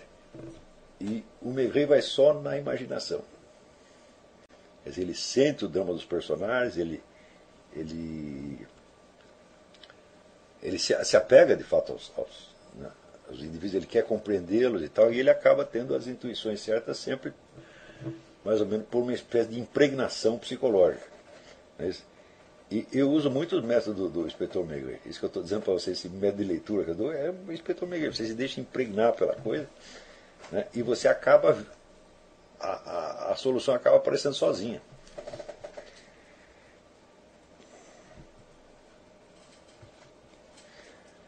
Rubens Novelli, professor, concordo com a importância da beleza, mas acredito que o que falta realmente aos brasileiros é, é a preocupação, a atenção com o capricho. Capricho em cada pequena coisa que se faz.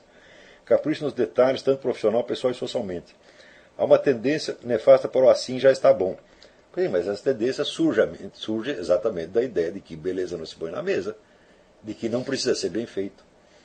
Aí o, o, o meu amigo Jerônimo Moscardo, né, aqui dizia, ele falava para os subordinados dele, não, isso aqui, você tem que fazer isso aqui rápido e mal feito. Quer dizer, que se ele pedisse bem feito ia demorar três anos. Então faz rápido e mal feito. Mas ali era gozação, evidentemente. Creio que somente a alta cultura pode valorizar adequadamente a importância da beleza. Pergunta, como fazer com que essa preocupação se dissemine? Eu digo, bom, disseminar eu não sei. O que eu sei é que ela tem que se impregnar em nós. Por exemplo, uma preocupação extrema que você deve ter quando você escreve é, vamos dizer, a da precisão vocabular. Quer dizer, você encontrar o termo próprio que diga aquilo que você quer dizer e não uma coisa parecida. Isso é uma regra universal da escrita, você deve preferir o termo próprio ao termo genérico. Não é isso? Então, isto aqui faz com que a sua escrita se aproxime mais do seu imaginário do que do abstratismo lógico. É isso? E como é que você faz isso aqui? Lendo de novo os escritores de, de depois você lê, relê, relê a mesma frase, deve você como é que o sujeito fez isso. Por que, é que ele escolheu essa palavra e não a outra? Mas primeiro você tem que se deixar impregnar. sem nenhuma análise crítica. Mas depois você pode pensar a coisa tecnicamente. Por que, que ele botou esta palavra e não outra? E com isso você vai desenvolvendo o senso do termo próprio. O termo próprio é um desses detalhes de acabamento. Mas isso que você observou é uma coisa incrível mesmo. Você vê né, as coisas, por exemplo, as casas aqui nos Estados Unidos, como as coisas são bem feitas, nos mais mínimos detalhes. Os caras pensam em tudo, tudo, tudo, tudo, tudo. A técnica de construção dos fulano aqui é uma verdadeira maravilha. Isso não para fazer grandes, é para fazer qualquer casa simples do, do redneck. Entendeu?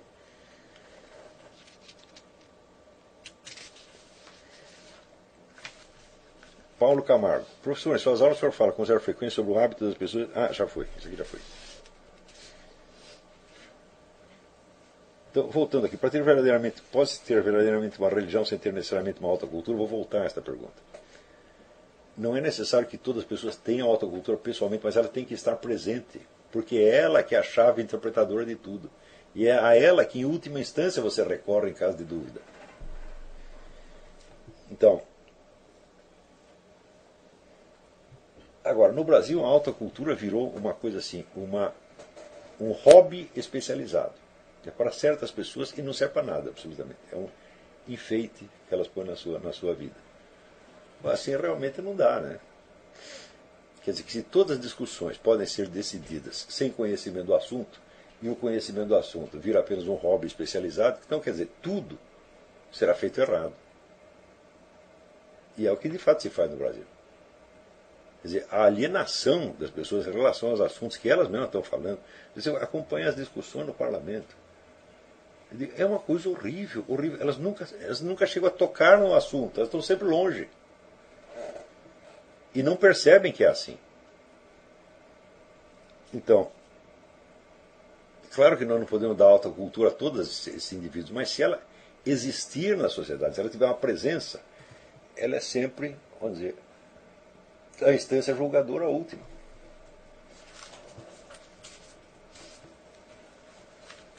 Ele pergunta, nesse sentido, uma pobreza espiritual que domina quase todas as correntes cristãs no Brasil? Mas certamente. Nem fala da católica, a católica já virou outra coisa, tá entendeu? Eles não estão nem tentando ser católico mais, né? Então, mas essas correntes protestantes que surgem, muitas vezes você vê que são pessoas boas, bem intencionadas, estão dando o melhor de si, eu digo, mas compreensão delas da linguagem é pobre, a imaginação que elas têm da vida humana é demasiado esquemática, tá? E isso aí pode fazer com que elas, elas mesmas se tornem incompreensíveis a outras pessoas também.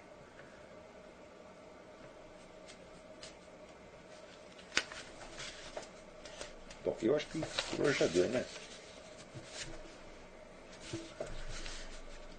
Então hoje vamos parar por aqui. Uma pergunta geral. É, olá, muita gente não está conseguindo rever as aulas, pois só tem tempo nos fins de semana. E como o curso não está mais sendo de 15 em 15 dias, o pessoal está pirando. Você poderia dar uma semana de folga, por favor? Eles querem uma semana de folga? Uai, Isso é geral. É geral ou é uma Geral. pessoa? geral. Várias pessoas estão estão falando disso. pode, claro. Podemos, sem problema nenhum. Aqui estão me pedindo, vamos dizer que, achando que o ritmo do curso, uma aula por semana, está sendo muito rápido para algumas pessoas que não conseguem ouvir de novo a gravação. Né? É, de muito bem, nós podemos desacelerar um pouco, não custa, não custa nada. Tá. Tem outra pessoa dizendo não. Então, quer saber? Eu também acho que não. É não. É pronto. Só vai parar a aula, vamos dizer, se for uma impossibilidade absoluta da minha presença. Porque se eu não puder vir, fala, bom, daí eu também não posso dar aula. evidente, Né? Então, Porque cada um pode seguir o curso no seu próprio ritmo. claro, cada um pode seguir o curso no próprio ritmo. Você pode ouvir atrasado, não há nenhum problema. Ninguém está te apertando aqui para isso. Mas se você estiver agora ouvindo a gravação da primeira aula, tá tudo bem, não tem nenhum problema.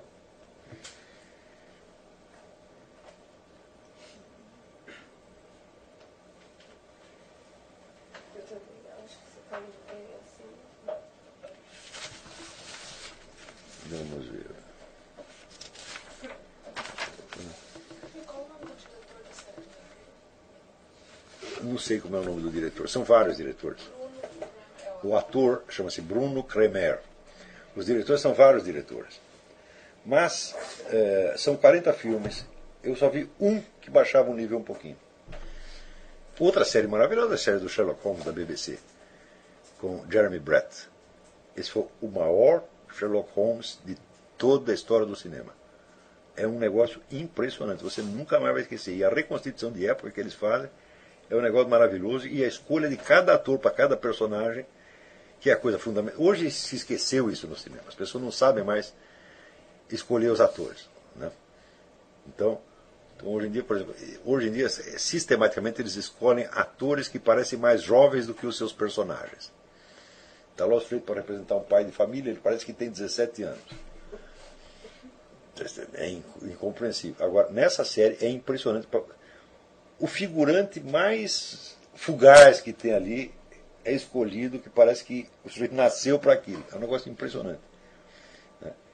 E o Jeremy Brett, então, dá um show de, de interpretação, porque o Sherlock Holmes é, é uma mistura, é extremamente racional, mas ele é um pouco louco também. Né? E ele dá exatamente esta, esta medida.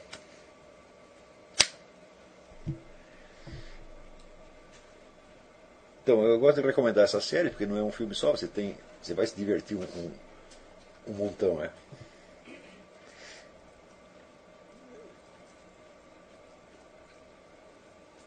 É, tem uma pergunta a respeito do exercício de imitação dos clássicos. É possível, possível fazê-lo com a criação de textos? É, o Bruno Magalhães. Textos retóricos, ou nesta fase do curso devemos limitar a criação de textos de ficção? Não, ao contrário. Os textos retóricos são até preferíveis, de certa maneira. Porque eles são de interesse geral para todos os alunos. Eu posso que nem todos nós temos vocação ou, ou jeito para a ficção, mas o texto retórico todos nós vamos ter que dominar. Tá certo? Pergunto isso porque diariamente escrevo mais de uma dezena de textos retóricos dirigidos a juízes de direito e ainda não encontrei a sintonia entre uma espécie de discurso e outra. É necessário também, nesse exercício, seguir gradativamente a sequência dos quatro discursos? Não, de, man de maneira alguma. Não, o que você tem, você tem que pegar os grandes expositores retóricos né, é, e aprender a escrever com eles. Quer dizer, o que é uma exposição retórica? É aquela na qual você não visa uma prova final do que você está falando, tá certo? mas você visa apenas a tornar aquilo sugestivo e verossímil. Por exemplo, em geral, os escritos dos grandes críticos literários são assim. O Saint-Beuve, o, o é, Matthew Arnold, F. F. R. Lewis, né? o é, Kenneth Burke, é, tem um monte. Né? Oi.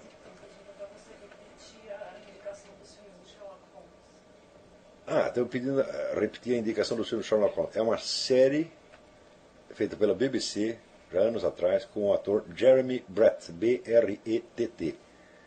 Se você puser, por exemplo, se você entrar no eBay e botar Jeremy Brett, B-R-E-T-T, na parte de, DVDs and Movies, vai aparecer lá a série do, do, do Sherlock Holmes. É uma verdadeira maravilha. Acho que em televisão nunca se fez nada, nada melhor do que isso.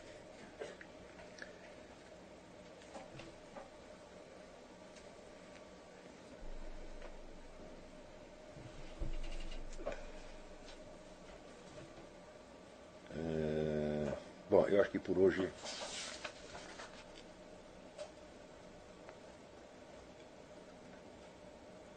Peraí, então, tem mais, vou responder mais uma aqui, do Ronald Robson. Desde logo devo dizer que a aula dedicada ao problema da verdade proporcionou, ao menos a mim, uma unidade bem mais tensa de tudo o que vinha sendo anteriormente ensinado. Normalmente quanto às questões da confissão, do eu ideal, a partir do qual nos julgaremos, e do conhecimento por presença, a qual penso, agora talvez possamos dizer que pressupõe uma prática habitual e automática, no sentido de respirarmos automaticamente dessa sinceridade que nos diferencia a realidade. Perfeitamente exato. Queria apenas expor um paralelo que me trouxe dúvidas. Em uma de suas questões disputadas, São Tomás de Aquino parte da suposição tomada de Aristóteles e Agostinho de que aquilo que existe, o ente, é completamente coincidente com aquilo que é verdadeiro, aquilo que é e que não poderia não ser. Essa coincidência, aliás, dar-se-ia tanto em realidade quanto em conceito, já que o ente participaria da verdade, e aquele nem este poderiam ser pensados excluindo-se um ao outro. Pois bem, em uma aula anterior, o senhor disse algo que muito me intrigou. Suas palavras foram mais ou menos assim. Aceitar a realidade da realidade nos permite alcançar o análogo metafísico daquilo que é a confissão na ordem moral. O senhor não estaria então se referindo à mesma coisa que se refere a São Tomás de Aquino? Exatamente a mesmíssima coisa. Quando ele fala da coessencialidade entre verdade e ente, perfeitamente. Porque quando Aristóteles diz que a verdade só existe no juízo, ele está dando um critério de reconhecimento. Mas no, no, na apostila, uh, problema da verdade, verdade do problema, eu explico que não pode ser só isto. Por exemplo, para. E quando os escolásticos não dizem que a verdade é a coincidência entre o juízo e a realidade, eu falo, para que essa coexistência possa acontecer, é necessário que o próprio juízo, que a própria emissão do juízo também seja verdadeira.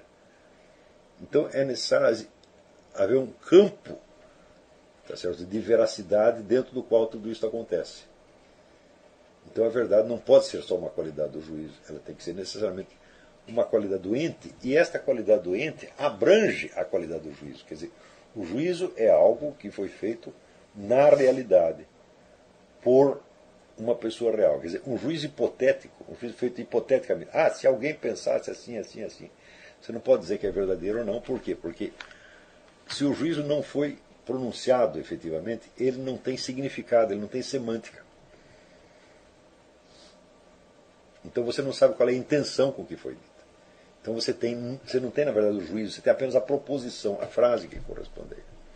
Né? O, o, o, terrível engano que esses filósofos modernos, sobretudo analíticos, têm de querer analisar a linguagem com, a partir de frases hipotéticas, tipo a vassoura está atrás da porta. Isso aí não é nem linguagem. Né? Você pode analisar a linguagem no seu uso real, sobretudo no uso da grande literatura. É, a sinceridade da confissão e a humildade da aceitação da realidade não nos levariam a um análogo metafísico, que seria exatamente aquela coincidência do ser e do ser verdadeiro de tudo quanto existe, mas é exatamente, foi em cima da mosca. Está certíssimo o que você disse. Uma dúvida biográfica secundária. O senhor recomendaria a leitura de Principles of Psychology de William James a pessoa que esteja começando a conviver com os temas primeiros da psicologia? Não, de maneira alguma. Porque o negócio tudo é muito é, problemático, encrencado. É uma grande obra, mas muito, muito encrencada. Eu vou pensar um pouco o que, que poderia recomendar em matéria disso, mas eu estou justamente tentando trabalhar isso para o curso que eu vou dar em setembro. Acho que depois de setembro eu tenho uma, umas indicações mais, mais exatas. Então, eh, por hoje é só, vamos, vamos parar por aqui, tá bom?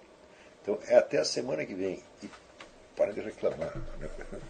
Se você não pode assistir a aula no tempo devido, assista no tempo indevido, porque eu não, não estou apertando você. Agora, entre esta aula e a próxima, por favor, assistam ao vídeo A Imaginação e a Unidade do Real. Né? Se não der para ouvir durante a semana, ouça depois. Ouça quando der. Né? Aqui, nós, eu estou passando para vocês um conjunto de, de, de procedimentos e técnicas, etc, etc, que você vai usar o resto da sua vida. Tá certo? Não tem. Veja, por que, que eu chamo isso de curso? Em vez de apenas de um compactado.